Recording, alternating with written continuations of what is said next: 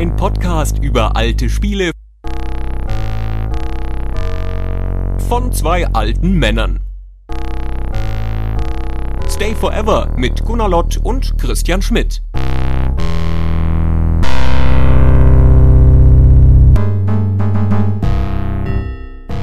Und hier sind sie wieder, die Avatare der Podcast-Welt. Mein geschätzter Kollege Gunnar Lott. Hallo, hier ist Gunnar. Und ich bin Christian Schmidt.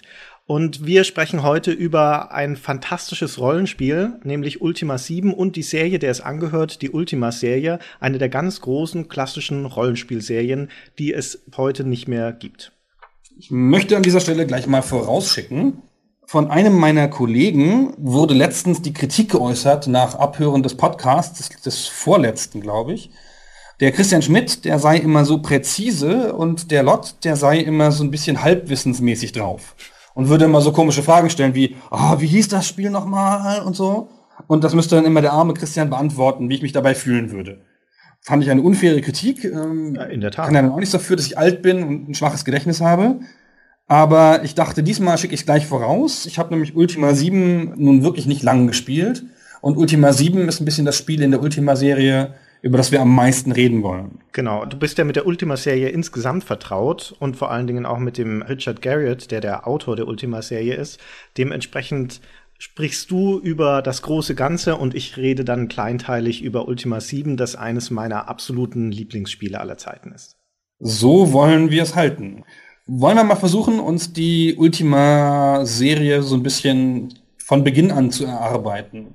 Ja, wir müssen kurz umreißen, worum es in dieser Serie eigentlich geht und wie lange es sie gibt. Ich habe schon gesagt, die Serie existiert nicht mehr. Der letzte Episode Ultima 9 kam 99 oder 2000, glaube ich.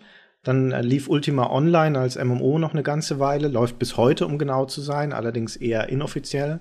Und eigentlich ist das im Kern eine Serie der späten 80er und der 90er Jahre. Genau, das begann mit einem Spiel namens Akalabeth. Ist das eigentlich offiziell noch zum Kanon oder geht ja, das schon? in der Ultima Collection, die äh, irgendwann auch um 2000 rauskam, da ist das offiziell mit dabei als Ultima 0. Das ist ein bisschen eine kleine Geschichte dazu, die äh, müssen wir jetzt auch nicht in der epischen Breite erzählen, die steht auch überall nachzulesen, aber Angeblich hat der Garrett das Akalabeth, das Spiel, selber auf einem Apple II programmiert zu Hause für sich und seine Freunde. Man hat das dann auf Betreiben eines Computerhändlers, keines Computerspielehändlers, denn das gab es noch nicht, eines Computerhändlers mal ausgelegt in dem Laden da, was ein finanzielles Investment erforderte, in so Klarsichthüllen eingeschweißt und hat das irgendwie sieben Stück verkauft und unter den sieben 15. Käufern, was? 15 hat er verkauft. 15, 16 genau. hat er haben wir wieder das Halbwissen. ähm, hat, hat, hat ein paar Stück verkauft und dann ist, es, ist eine Softwarefirma darauf aufmerksam geworden und hat das dann rausgebracht, richtig offiziell. Schon auch nur in der Klarsichthülle und nicht in der Packung, aber immerhin. Und das hat dann 30.000 Stück verkauft. Genau. Für damalige Verhältnisse, wo man sich vorstellen muss, dass der Markt viel, viel, viel, viel kleiner war als heute. Und es gibt noch so manches Spiel heute, das froh wäre, wenn es 30.000 Stück verkaufen würde. Das ist in der Tat richtig. Und Richard Garriott bekam da von jedem Exemplar 5 Dollar. Auch da wären einige Entwickler froh, wenn sie heutzutage so viel kriegen würden. Und dann war der halt schon, im, schon in der Schule reich. Und später und dann, noch viel reicher. Der war eine Zeit lang einer der reichsten, wenn nicht der reicheste Spieldesigner der Welt. Bei weitem, ja, das stimmt. Hat er ja auch dann sich großartige Häuser gebaut, aber dazu kommen wir vielleicht noch. Genau. Lustigerweise gab es, stand auf der Packung von, also auf, dieser, auf dem Inlay sozusagen von dem Akalabeth, stand nirgendwo drauf, dass das von Richard Garriott ist, sondern auf Betreiben der Spielefirma stand halt nur Lord British, schon damals. Und dann wurde tatsächlich gerätselt, angeblich, hat Garriott mal erzählt irgendwann, wer denn dieser Lord British ist. Und dann gab es die Vermutung, dass es jemand sein muss, eine Frau nämlich, die in Los Angeles wohnt und Beth heißt. Und weswegen? Wegen Akala Beth, nämlich AK, also known as LA, Los Angeles, Beth. Oh, sehr logisch, ja. Zum ersten Mal, aber sehr, sehr schlüssig. Wunderbar hergeleitet. Dabei ist ja, das, total logisch. das, so. das Lord British, wie der Richard Garriott später mal erklärt hat, ist ein Spitzname, den er seit seiner Schulzeit hat, wo alle Mitschüler Spitznamen bekommen haben und ihn hatte man Lord British genannt, weil er angeblich mit einem englischen Akzent reden würde. Das ist so eine Angebergeschichte. Ich glaube die kein Wort. ich glaube, es hat auch ein bisschen was mit mit Status zu tun, das ist vielleicht so ein Henne-Ei-Problem, aber er hat diese Rolle ja richtig gelebt später. Also der ging da ging vollkommen damit auf. Dieser Lord British ist ein Charakter, der dann in allen Ultima-Spielen auftaucht. Also Richard Garriott hat sich selbst verewigt in jedem Ultima-Spiel. Und da ist die Trennlinie unscharf, das ist aus dem Spiel auch wieder zurück in die echte Welt geschwappt, wo er dann auch schon mal als Lord British aufgetreten ist. Der hat mal ein Interview gegeben bei der GameStar, dem Peter Steinlechner, und da hat er gesagt, er würde demnächst, das war 2000, also noch, wie noch, nee, noch vor 2000, 98 war das. Und da hat er gesagt, er würde demnächst ein Nicht-Fantasy-Spiel machen und da würde er auf Lord British verzichten und als Richard Garriott auftreten. Das war dann überhaupt nicht wahr. dann kam eine ganze Zeit lang kein Nicht-Fantasy-Spiel. Und irgendwann, sehr viel später, kam dann Tabula Rasa bei NC-Soft schon von ihm. Und da ist er dann als General British aufgetreten. Aber wir schweifen ab, weil wir wollen über Richard Garriott schon auch noch reden. Das ist ja auch eine sehr schillernde Persönlichkeit, aber erst Richtig. später. Wir wollten nämlich erstmal versuchen, so ein bisschen das Setting zu klären, indem wir über die Serie reden. Genau, du hattest Akelebeth äh, schon gesagt als das Auftaktwerk und das nächste war dann tatsächlich Ultima 1. Ich glaube auch auf dem Apple II, vor allem aber auf dem C64, dort haben es die meisten Menschen gespielt. Ich habe es tatsächlich sehr viel später gespielt, denn es gab dann ein Remake für den PC im Jahre 1986. Also das ging da schon los mit Remakes. Und das war im Prinzip, glaube ich, das gleiche Spiel, aber mit ein bisschen besserer Grafik. Ich habe keine, keine Erinnerung daran. Ähm, ich weiß nicht mehr, mehr, ob ich das gespielt habe. Was ich dann gespielt habe und sogar ziemlich, ziemlich lange war Ultima 2. Zur Erinnerung, wir sind hier in einem Territorium, wo es noch keine Grafik gab in dem Sinne. Ultima 2 war auch so ein aus Zeichen zusammengesetztes Spiel im Wesentlichen. Also jetzt nicht aus Buchstaben, aber halt so mit so Zeichen halt auf dem Bildschirm. Und man ging so in ganz ruckelnden Schritten, bewegte man eine nicht animierte Figur über den Bildschirm. Eine übrigens, weil bis Ultima 3, also bis, also Ultima 1 und 2 war man als Avatar allein unterwegs. Und da gab es noch keine Party. Später in den, in den Ultima-Spielen hatte man immer eine Gruppe bei sich. Mhm. Was mich überrascht und fasziniert hat an den ersten Ultimas, also gerade an dem Einser, ich sagte gerade, es kam 1986 raus für den PC, ich habe es aber nicht 1986 gespielt, da war ich noch beschäftigt mit, keine Ahnung, Lesen lernen oder sowas, sondern sehr viel später und zwar auch nachdem ich die Ultima-Serie schon über den fünften und sechsten Teil kennengelernt hatte. Und bin dann also zum ersten zurückgekehrt und als ich in das erste Dungeon hineingegangen bin, war ich komplett verblüfft, denn das war 3D. Also wechselte von dieser Draufsicht auf der Karte in eine Ich-Perspektive und in Strichgrafik lief man dann Schritt für Schritt durch dieses Dungeon, so wie es Wizardry und Might and Magic dann später auch gemacht haben. Und das ging die ersten drei Serienteile lang und ab dem vierten war es dann also nur noch die Draufsicht auch für Dungeons. Ich weiß nicht mehr, was ich 1986 getan habe, aber ich war ja da schon 16 oder 17 oder so. Aber ich habe überhaupt nicht verstanden, worum es da geht in dem Spiel. Diese ganzen Konzepte waren mir überhaupt nicht schlüssig. Ich habe das, glaube ich, auch nicht in einem Original gehabt. Bin da in dieser Welt rumgelaufen, habe irgendwie Kämpfe ausgefochten, wusste auch überhaupt nicht, wo es hingeht, weil ich keine Karte hatte. Das ist alles ja so sehr abstrakt so, dann trifft man einen Ork und dann drückt man dessen Richtung, dann haut man den automatisch. Aber die Welt war damals schon so, dass man in der Welt wahnsinnig viel Unsinn anstellen konnte, schon im Zweier. Was heutzutage Leute mit Skyrim machen, indem sie da irgendwelche 100.000 Käseleibe auf einen Berg ziehen und dann runterwerfen.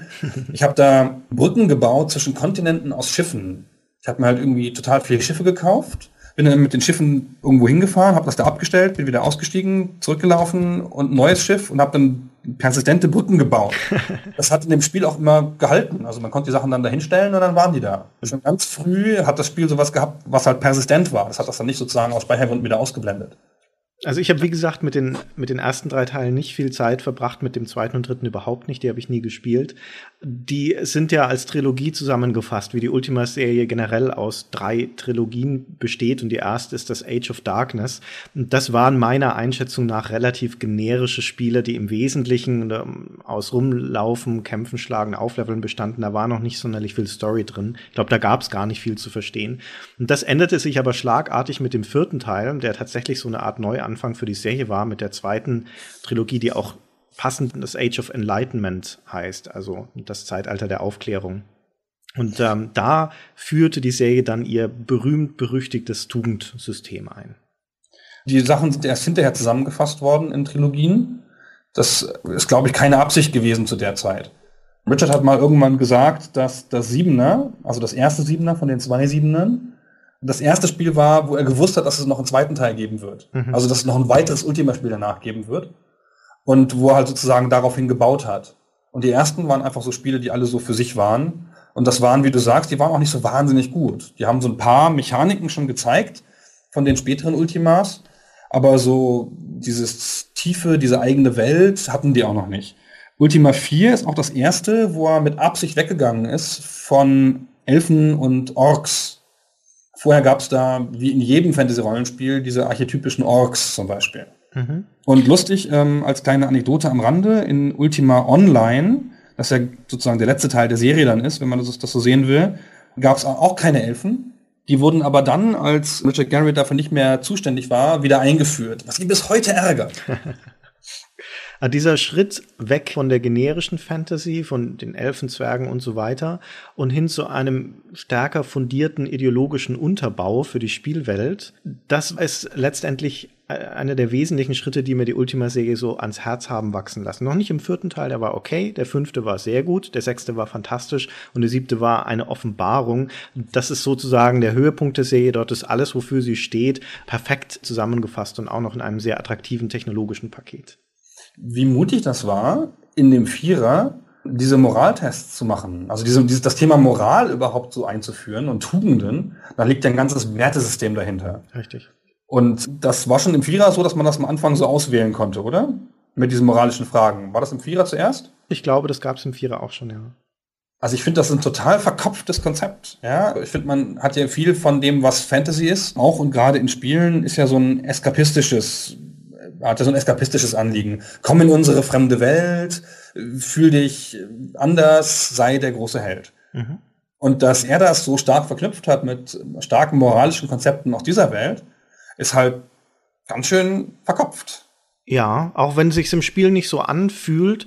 Ich habe es ehrlich gesagt als junger Mensch, als ich das gespielt habe, auch nicht so recht verstanden mit diesen Tugenden. Das äh, auch erst in der Rückschau ergibt es einigermaßen Sinn. Also man konnte das Spiel auch so genießen.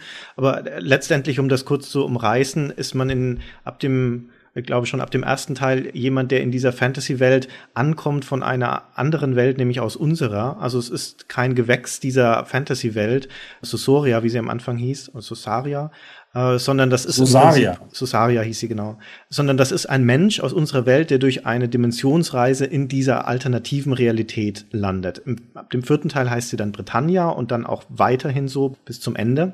Und dieser fremde Ankömmling äh, im vierten Teil macht sich auf auf eine große Queste, um der auserwählte Vorkämpfer für die Tugenden zu werden, nämlich der sogenannte Avatar. Avatar kennt man heutzutage als die Darstellung, als den Repräsentanten des eigenen Ichs in einem Online-Rollenspiel. Dort ist es aber so eine Art Auszeichnung als der große Vorkämpfer für Tugenden. Und äh, als Avatar taucht dieser Held dann auch in allen weiteren Spielen immer auf. Es ist immer der gleiche Mensch, den man da spielt, der immer wieder nach Britannia kommt, um neue Aufgaben zu erfüllen, auf Wunsch des dort ansässigen Regenten, nämlich des Lord British, den wir vorher schon erwähnt hatten, das alter Ego von Richard Garriott, der auch von der Erde kommt sozusagen in dieser Mythologie, in der Verbindungen Mondtore öffnen kann, um den Avatar immer wieder zurückzurufen, wenn Not an Mann in Britannia ist. Und wie gesagt, im vierten Teil wird er also zu diesem Avatar, indem er die acht Tugenden dieser Welt kennenlernt und jeweils für sie kämpft oder sich als würdig erweist, um, ja, um der Vorkämpfer dafür zu sein. Vielleicht kann man mal ein Beispiel geben für diesen Moraltest, also weil ich das so, so ein interessantes Konzept finde. Also du hast am Anfang zum Beispiel, also hast ein Set von Fragen und die erste Frage ist, du trägst eine Goldbörse mit dir rum, die jemandem anderen gehört und die willst du wohin bringen. Dann kommt ein armer Bettler und bittet dich um eine Spende, um eine Gabe. Und jetzt kannst du A, dem das Geld geben, ist ja nicht deins, und du weißt auch, da ist so viel Geld drin, das merkt kein Mensch. Oder du könntest B, ehrenhaft sein sozusagen, aber auch mitleidslos und das Geld einfach vollständig abliefern. Und das ist ja beides, für beides gibt es gute Gründe. Mhm. Und das ist halt überall so. Die nächste Frage ist irgendwie, da kommt ein Ritter und will Essen von dir haben. Und dann könntest du dem armen, hungrigen Ritter das Essen geben, aber du könntest auch sagen, hier, was soll das denn? Ich will, lass mich hier nicht bedrohen und den angreifen. Und wieder gute Gründe für beides und das definiert halt deinen Charakter hinterher. Genau, das ist die Abwägung, die du schon beim Spieleinstieg treffen musst, denn das ist im Prinzip die Charaktergenerierung. Und im Spiel selbst erfüllst du dann Aufgaben, die immer verbunden sind mit diesen acht Tugenden. Und diese acht Tugenden wiederum sind verbunden mit Städten in Britannia. Als Beispiel ist Britain, also die Hauptstadt selbst, ist die Stadt des Mitgefühls und dann gibt es äh, die Stadt des Mutes und die Stadt der Gerechtigkeit. Und die interessanteste von diesen finde ich die Stadt Magincia im vierten Teil, denn der Richard Garriott hat drei Grundprinzipien definiert, nämlich Liebe, Mut und Ehrlichkeit. Und aus den Permutationen von diesen dreien ergeben sich dann die acht Tugenden. Also immer zwei zusammen und dann alle drei zusammen. Und die achte Tugend ist die, wenn man überhaupt keine dieser drei Prinzipien verfolgt. Und das ist dann die Tugend des Stolzes. Das ist ja nun keine so tolle Tugend. Deswegen ist Magincia die Stadt des Stolzes in Ultima 4 auch eine verdammte Stadt. Die hat durch ihre Überheblichkeit Dämonen angelockt und wurde dann vernichtet. Das ist also eine Geisterstadt. Und der Avatar befreit sie dann im Laufe des Spiels. Und auf den Ruinen von Magincia wird New Magincia errichtet, die Stadt der Bescheidenheit. Also die Umkehrung des Ursprünglichen wird dann im Prinzip die achte Tugend.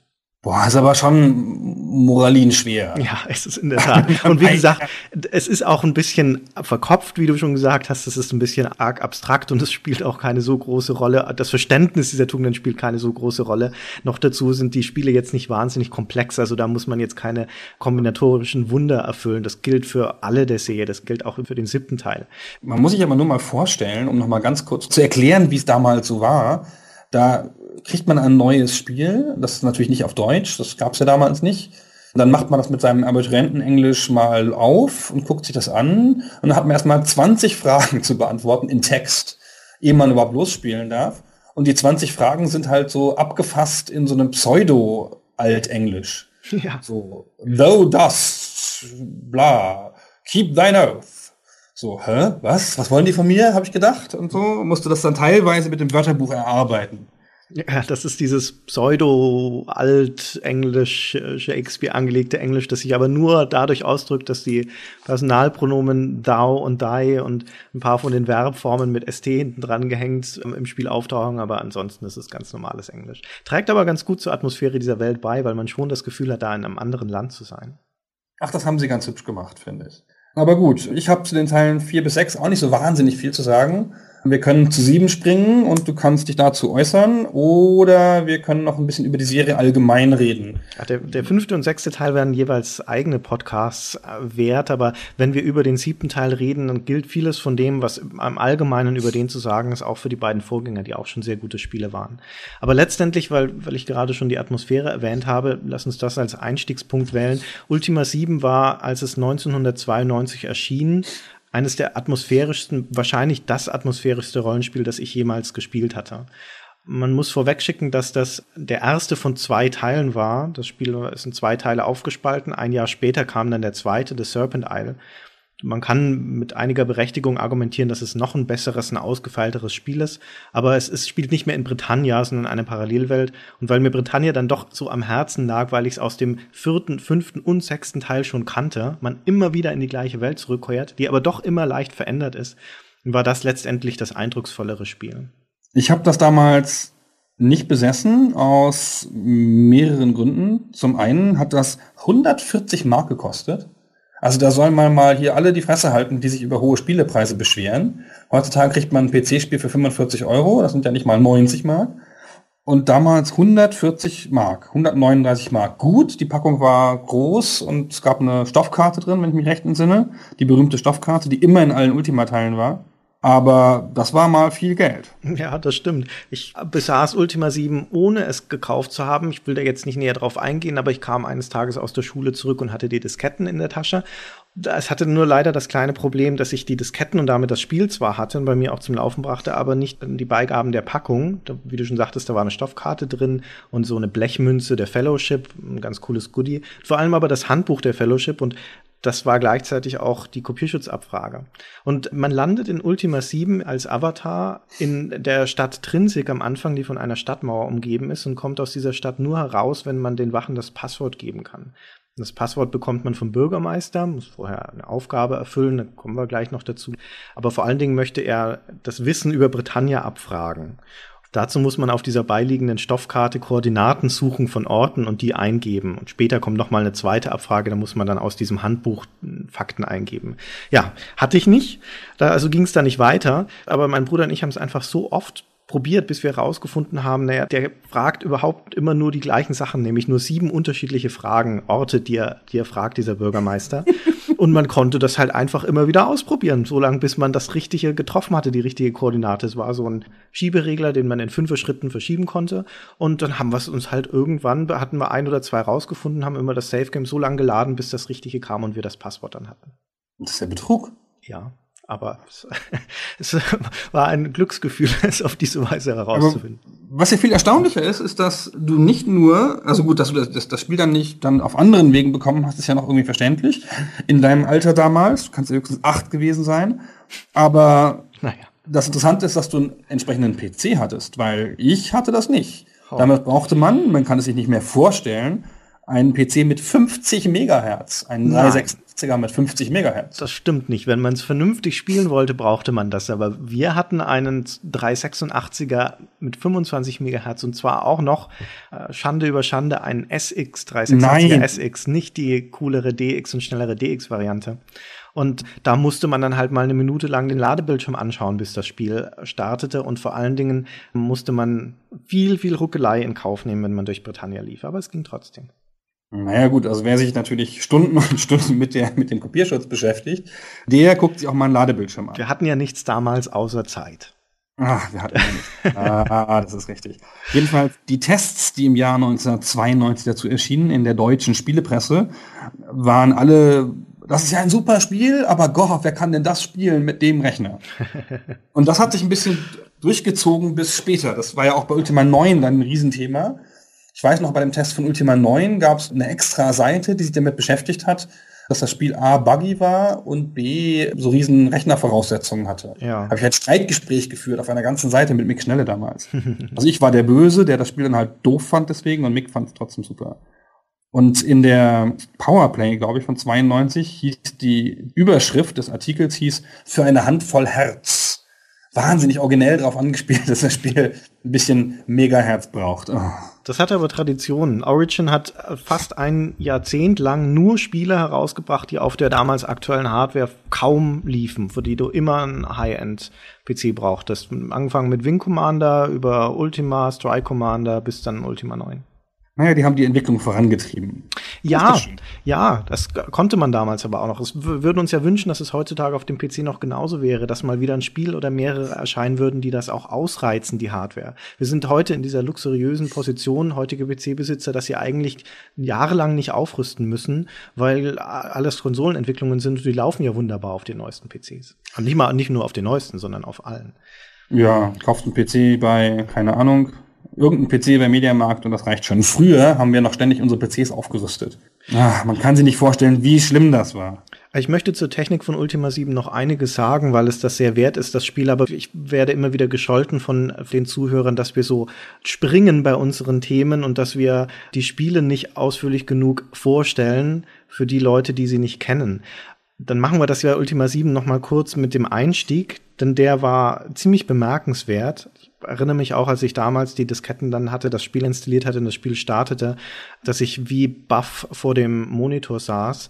Denn zum einen waren die Origin-Intros immer sehr, sehr schön gezeichnet. Zum anderen sprach dieses aber auch mit einem. Und das war eine sensationelle Neuerung. 1992 waren Soundblaster-Karten einigermaßen verbreitet, aber es war keine Selbstverständlichkeit, dass man Sprachausgabe hatte. Und Ultima 7 hatte das und sogar relativ viel. Und zwar von einer bestimmten Person, nämlich dem Guardian. Das Intro von Ultima 7 begann damit, dass man einen Bildschirm sah und ähm, in diesem Bildschirm eine wabernde blaue Masse tauchte auf einmal ein roter Schädel auf, der auf mich immer wie so eine filzige Muppet-Figur gewirkt hat. Aber das war tatsächlich der Erzbösewicht der, dieses neuen Zeitalters, der sich dann gleich ankündigt, direkt zum Avatar spricht und ihm sagt, ich bin dein neuer Meister. Und für mich ist diese kurze Ansprache eine der ikonischen Intro-Ansprachen der Computerspielegeschichte, so ein bisschen wie Shodans Look at You Hacker aus System Shock 2. Und deswegen hören wir sie uns am besten gleich mal an. Avatar! Know that Britannia has entered into a new age of enlightenment. Know that the time has finally come for the one true Of Britannia to take his place at the head of his people. Under my guidance, Britannia will flourish, and all of the people shall rejoice and pay homage to their new Guardian. Sehr schön. Ja, das sind äh, die Fronten gleich klar gemacht. Ist dir übrigens klar, dass der Guardian aussieht wie Hellboy? Nein. Ehrlich? Voll. Also die, weißt schon, die, dieser Das- Filmheld. Und aber der hat, doch, der hat doch Hörner, der Hellboy. Ja, ein bisschen, aber ansonsten der Guardian er ist auch rot. Ja, gut. Ja, er hat auch Augen, ja. so ein kantiges. Weil du von einem ikonischen Intro sprichst, ist es vielleicht so, dass das, was man als ikonische Intros wahrnimmt, fast immer Monologe sind? Ja, und vor allem Monologe, die irgendeine Figur direkt ansprechen. Nicht unbedingt den Spieler, sondern den Spieler in seiner Rolle. Wie hier, da wird der Avatar direkt angesprochen, bei System Shock wird der Hacker direkt angesprochen. Es gibt aber auch noch andere, also ich finde halt in, von den ganzen Zwischensequenzen von StarCraft, um mal ganz kurz was anderes anzureißen, ist die beste der Monolog, wenn in der Menschenkampagne der Arcturus Mengs redet. From this day forward, let no human make war upon any other human. Let no Terran agency conspire against this new beginning. And let no man consort with alien powers. And to all the enemies of humanity, seek not to bar our way, for we shall win through, no matter the cost.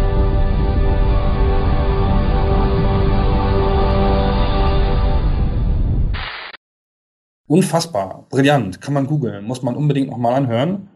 Weil halt ein Monolog natürlich wahnsinnig viel stärker ist als in der Szene, wo nur gekämpft wird oder so. Diese gibt's halt immer mal wieder und dann vergisst man das. Und womöglich auch, weil es erstens sprachlich geschliffener ist und weil die Monologe in der Regel dazu dienen, eine Botschaft rüberzubringen, auch in relativ kompakter Form. Das ist sehr einprägsam. Es gab übrigens nicht so viele andere Spiele, die halt so selbstreferenziell damit umgegangen sind, wie das bei Ultima 7 war. Weil bei Ultima 7, das hast du glaube ich nicht erwähnt eben, war es ja so, dass dieser ganze Vorspann eigentlich in dem PC des Avatars läuft, der gerade Ultima 7 spielen will. genau, das ist ein, ein Zirkelschluss. Der Held des Spiels spielt sein eigenes Spiel. Das ist Seltsam. mal echt ein bisschen crazy. Paradox.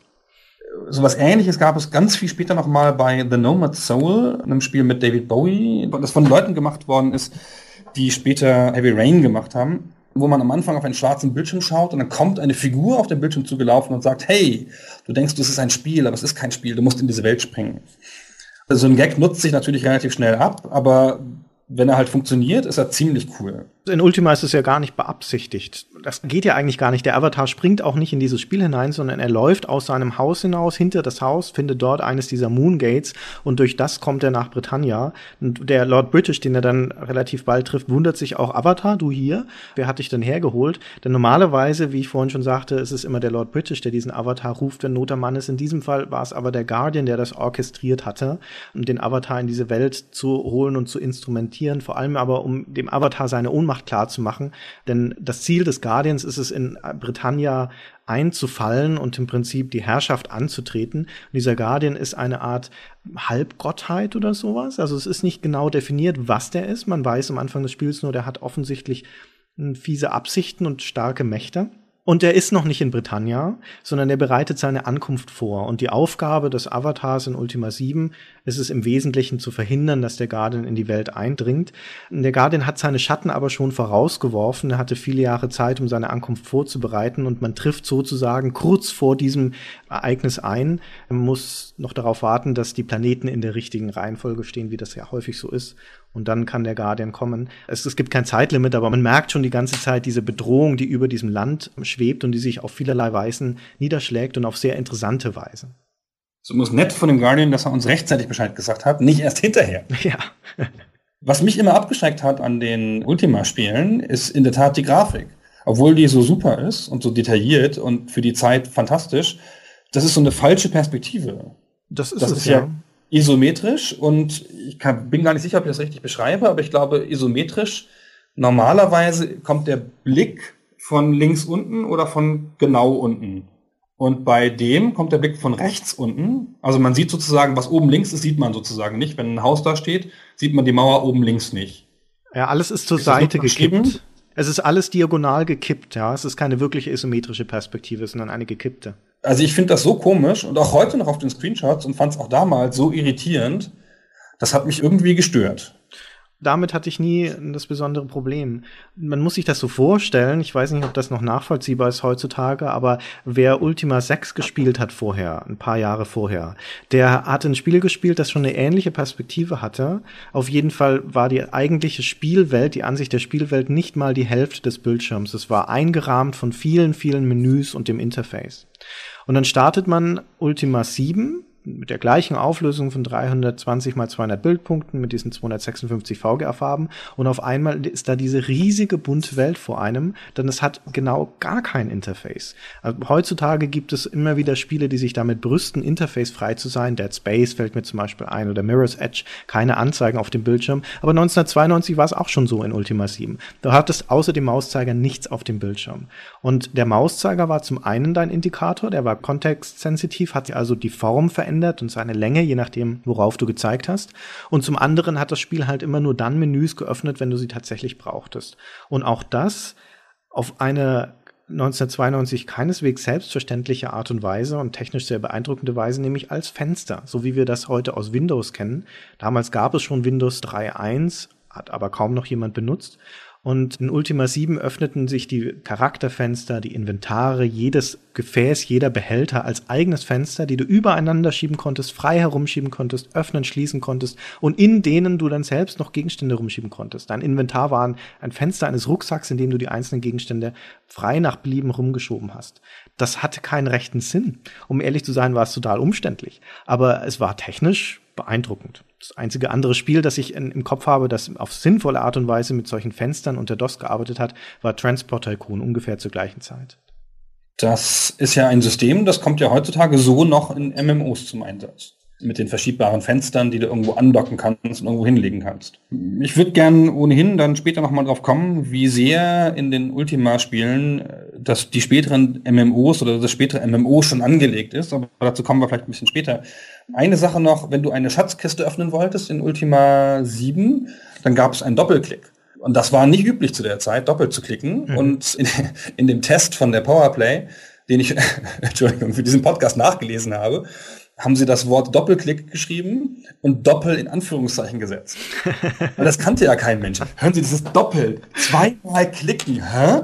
Das haben sie noch nie gemacht. Tatsächlich, das stammt aus der Windows-Zeit, der Doppelklick. Das war unter DOS absolut nicht üblich.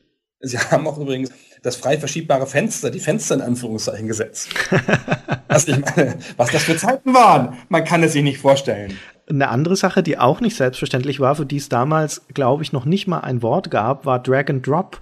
Ich kann mich nicht erinnern, dass wir das jemals benutzt haben damals, aber in Ultima 7 zogst du Gegenstände aus dem Inventar in die Welt und umgekehrt, wenn du irgendwas in deinen Rucksack legen wolltest, dann hielst du den Mausknopf fest und zogst ihn per Drag and Drop den Gegenstand da rein. Es war ein technisches Wunder. Es war wirklich ein technisches Wunder. Also abgesehen von diesen Spielereien mit den Fenstern und dem durchdachten Interface war auch die Art, wie die Welt gebaut war, nichts anderes als beeindruckend. Denn diese gesamte Spielwelt aus Ultima 7 besteht aus einem Stück und die wird nicht nachgeladen, sondern die wird gestreamt. Es gibt ja heute noch Spiele wie in Witcher 2, eine Witcher-Serie, die die Häuser nicht streamen können, wo du immer nachladen musst, wenn du irgendwo reingehst. Die Gothic-Serie habe ich immer so in Erinnerung, dass die damals dafür gepriesen wurde, dass du dich nahtlos in der Welt bewegst und auch in Gebäude und hinein und hinaus. Und Ultima hatte das auch schon. Es wurde halt einfach, wenn du dich durch die Welt bewegt hast, alles nachgeladen, was du gerade gesehen hast. Und es hatte Stockwerke. Du bist in Haus rein reingegangen, die Treppe hoch und dann hat es das nächste Stockwerk eingeblendet, nahtlos. Die Häuser haben Dächer, wenn du draußen bist und sobald du durch eine Tür trittst, klappt einfach das Dach weg und du siehst das, was drinnen ist. Das klingt nicht beeindruckend, wenn ich das so beschreibe, aber damals sind wir rein und rausgegangen in Häuser fünf Minuten lang, weil wir es gar nicht fassen konnten, dass sowas möglich ist. Ja, Punkt. Ich genau. würde mir das auch heute noch wünschen. In, in Skyrim habe ich meine Wege optimiert, um möglichst wenig in Häuser gehen zu müssen und möglichst wenig Nachladezeiten zu haben. Stimmt, da musste er auch nachladen, richtig. Ja, das ist schon ganz schön super. Ich will noch eine Sache ganz kurz aus dem Test der Powerplay zitieren und dann höre ich aber auch auf. Hier, wir sind ja nicht hier ähm, die Vorlesestunde. Ach, die Powerplay aber, war super. Aber Michael, Michael Hengst schrieb, die Welt von Britannia ist schon so real, dass der Spieler Schwierigkeiten hat, sich in diesem künstlichen Universum spielgerecht zu verhalten. Wow. Wahnsinn, hm? Und ich meine, ein 2D-Spiel, und das findet er schon so real, dass es ihm komisch vorkommt. Kommt darauf an, was spielgerecht Verhalten heißt. Aber dieser Realitätsgrad, lachhaft aus heutiger Sicht, war damals Naja, man kannte das aus der Ultima-Serie in gewisser Weise schon, weil es daran angelegt war, aber zwei Sachen, die die Ultima-Serie auszeichnen und die Ultima 7 so besonders gemacht haben und die ich mir auch heute noch viel mehr wünschen würde für Rollenspieler, ist zum einen diese Glaubwürdigkeit des Tagesablaufes auf reduzierte Art und Weise, aber abgesehen davon, dass es in Ultima Tag, Nacht, Wetter und sowas gab, hatten auch die Leute, jeder Einwohner in diesem Land hatte einen Schlafplatz, hatte einen Anwesenheitsplatz, meistens eine Arbeitsstelle tagsüber und dort hat er dann auch gearbeitet ein Bäcker in seiner Bäckerei hat tatsächlich Brot hergestellt, ist vom Tisch zum Ofen gegangen und so weiter. Und nach Arbeitsschluss sind sie in die Kneipe gegangen oder in die Kirche, in die, in die Fellowship Hall und dann hast du halt dort getroffen. Du musstest die Leute nicht suchen, die hatten zwei, drei Orte und du wusstest dann schon, wo sie waren, aber tatsächlich hat es der Spielwelt Glaubwürdigkeit verliehen. Das ist das eine, also diese Nachvollziehbarkeit des Lebens dort. Wieso Sachen, dass da in Britannia sind die Straßen nicht asphaltiert, sondern aus so Kopfsteinpflaster zusammengesetzt. Es gibt Straßenlaternen und das gibt für eine große Hauptstadt von der Spielwelt selbstverständlich hat die ein eigenes Theater, die hat ein eigenes Museum, die hat eine eigene Münze, Verwaltungsgebäude, also alles, was eine glaubwürdige Welt eigentlich bräuchte. Und die andere Sache, die ein Rollenspiel für mich fantastisch glaubwürdig und immersiv macht, ist die Möglichkeit, sich in dieser Welt frei zu bewegen und Dinge zu entdecken. Und Britannia war schon immer eine offene Welt. Du konntest, zumindest sofern du Beförderungsmittel wie ein Schiff hattest, im Prinzip überall hingehen, zu jedem Zeitpunkt. Manche Sachen waren abgesperrt für die Story, aber egal. Und dort auf Entdeckungsreise gehen und vor allen Dingen auch auf Entdeckungsreise abseits der Haupthandlung.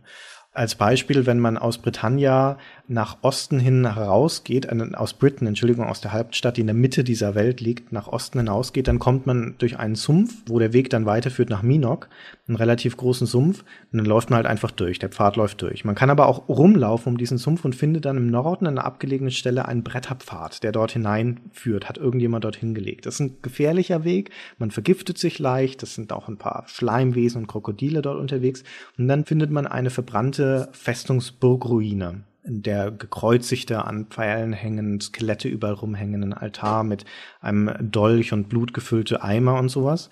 Und man fragt sich, wo bin ich hier? Was, was ist hier eigentlich los? Das hat nichts mit der Spielwelt zu tun, aber man kann dann ein Buch finden, das einem erzählt, dass man hier in Stonegate Castle ist, das man aus Ultima 5 oder 6 kennt, das vom Sumpf verschluckt wurde und dann aufgegeben wurde. Man findet dort ein magisches Schwert. Wenn man das nimmt, erwachen die Skelette zu leben. Das ist, das wird, man wird schon belohnt, dass man es gefunden hat. Aber das eigentlich Entscheidende ist, dass du in diesem Moment an einen Ort kommst, der dir nicht weiter erklärt wird, sondern wo du dich als Spieler fragst, was mag denn hier passiert sein? Und davon gibt's in dieser Welt Welt Britannia viele kleine Höhlen, verlassene Ruinen, einsame Türme irgendwo im Wald, wo nur Informationsschnipsel oder äh, zum Teil auch nur die Reste dessen, was es da noch rumliegt, dir Anhaltspunkte geben, was da passiert sein könnte, aber die eigentliche Geschichte spielt sich in deinem Kopf ab, die, die du dir dazu denkst. Wow, Christian. Und das ja. ist nicht realistisch? Hast du nicht gesagt, es sei nicht realistisch am Anfang? Das ist wahnsinnig realistisch für die Zeit. Stimmt. Also ich meine auch die Straßenlaternen, die du eben erwähnt hast, so die gehen halt nachts an. Die, die gehen ja. nicht nachts an, da laufen nachts weg darum und machen die an. Genau, ja, das ist ja Wahnsinn. Also ich finde halt, das Spiel hat sich so viel Mühe gegeben, eine Welt zu erschaffen. Und jetzt muss ich doch mal irgendwie mit einem Vergleich wiederkommen in die moderne Welt. Ganz schön viel von dem, was ich gerade in Skyrim gespielt habe, ist da auch schon drin. So, ich meine, da kann man halt craften, es gibt Tagesabläufe, mhm. man kann die Welt frei bereisen, man hat so ein, was man Vast Narrative nennt, also die Erzählung von Ereignissen einfach durch das Finden von Ruinen und nicht nur durch die Haupthandlung. Irrsinn. Ja? Also, und was für ein hammerharter Versuch, diese Welt realistisch zu machen. Das ist ja nicht nur technisch, das spiegelt sich ja auch in den Themen wieder. Ich meine, du sagst schon, dass es halt ein Theater gibt. Das ist ja auch nicht selbstverständlich. Mhm. In so einer Fantasy-Welt, die ja dann oft irgendwie nur fünf Dungeons haben, um die Handlung weiterzutreiben. Die Themen, die da angesprochen werden, mit Religion und Klassenkampf und Rassenhass und Drogen. Ja. Wow. Ja, es gibt eine Drogenproblematik in Britannia. Die wird auch nicht weit im, in der Haupthandlung nicht weiter verfolgt, aber es, es gibt ein, zwei Nebenquests dazu und äh, du entdeckst halt immer wieder Hinweise auf dieses Gift der Silberschlange, das Leute einnehmen und dann abhängig werden. Und wie fies das Spiel anfängt? Mit einem Mordfall. Mit einem Mord, genau. Und der sogar ziemlich explizit dargestellt wird. Also nicht der Mord, sondern das Finden der Leiche, die dann, die, die zerstückelt ist. Und dann geht man in so ein Haus rein und man wird da halt reingerufen, wenn ich mich recht entsinne. Und dann liegt da diese zerstückelte Leiche. Das sah damals Total, schon fies ja. aus. Ja, mit richtig Blutspuren, blutigen Fußtapfern und in, im Nebenraum ist ein Gargoyle mit einer Mistgabel aufgespießt und das in einem Detailgrad, den man aus Spielen so nicht kannte. Und vor allen Dingen waren die Ultimas bisher auch keine so wahnsinnig düsteren Spiele. Und dann fängt das gleich so an mit einem ganz schönen Klopper und macht auch gleich die, die neue Atmosphäre klar. In Britannia ist einiges im Argen. Das ist aber nicht so offensichtlich, also es ist nicht so, dass da jetzt eine Armee von Orks hinterm nächsten Hügel lauern würde, sondern das kommt aus der Gesellschaft heraus, diese Bedrohung. Und das ist das Spannende Spannende an dem Spiel. Muss ich gleich noch weiter drauf eingehen, aber eine Sache, die ich unbedingt noch loswerden wollte, ist, warum ich Britannia und die Ultima-Spiele generell für eine fantastische Art der Spielwelt halte, weil sie eben keine Kitsch-Fantasy im Tolkien-Style sind, wo du in eine Vulkanschmiede gehst, wo dann Goblins rumlaufen und sowas, sondern das ist im Wesentlichen eine mittelalterliche, leicht Fantasy angehauchte Abbildung unserer Realität. Mit vielen Dingen, die man aus der gegenwärtigen Gesellschaft kennt und mit ähnlichen Gesellschaftsstrukturen, nur halt feudalistisch. Und äh, das hat mir die Welt so vertraut gemacht. Und du kommst da ja auch als Fremder in diese Welt, als jemand von der Erde, äh, in so einem bisschen Karl-Mayschen, superkompetenten Menschen, der aus einer Zeit mit fortgeschrittener Technologie kommt und dann in diese etwas leicht rückständige Mittelalterwelt, die haben Magie dafür, na gut, beherrscht man als Avatar auch, und äh, dann dort als ultrakompetenter Mensch rumläuft und die Probleme aller Leute löst. Das ist natürlich ein bisschen kitschig, aber ich finde das toll. Das macht dir so eskapistische Heldenspiele auch aus, dass du halt jemand sein möchtest, der was Besonderes ist in dieser Welt. Aber du du hast immer diesen Wiedererkennungsfaktor, weil halt doch alles relativ nah an der Gegenwart ist. Du sagtest schon, auch die Probleme, Drogenproblematik, Rassenhass. Die einzige Fantasy-Rasse im Prinzip, die da drin auftaucht, sind Gargoyles. Und die leben mit den Menschen zusammen, aber halt segregiert als ein bisschen eine Art Unterschicht, so ein Aborigine-Problem. Und da schwelt dann der Hass zwischen denen. Es gibt eine Freedom, eine, eine wie heißt sie, ähm, Britannia Freedom League oder sowas, die dafür kämpfen, dass die Gargoyles weggeschickt werden. Purity League heißt Purity die. League heißt sie, genau. Und dann gibt es diese, als zentrales Element, diese Sekte der Fellowship. Dazu kommen wir gleich noch. Ich möchte ganz kurz was einschieben, nachdem du jetzt einen achtminütigen Monolog gehalten ja, hast. Entschuldigung, ich, ich rede zu viel. ähm, ich habe schon wieder vergessen, was ich sagen wollte, aber eine Sache möchte ich noch erwähnen. Ich habe die Super Nintendo-Version gespielt, die ein paar Jahre später rauskam, weiß gar nicht mehr wann genau, von Ultima 7. Und die war ganz anders. Also die haben halt die Handlung verändert und alle möglichen Sachen gemacht. Und das ging ja auch mit dem, mit dem Super Nintendo nicht, diese technische Brillanz da. Mhm. Und unter anderem war man zum Beispiel alleine unterwegs und hatte keine Party dabei.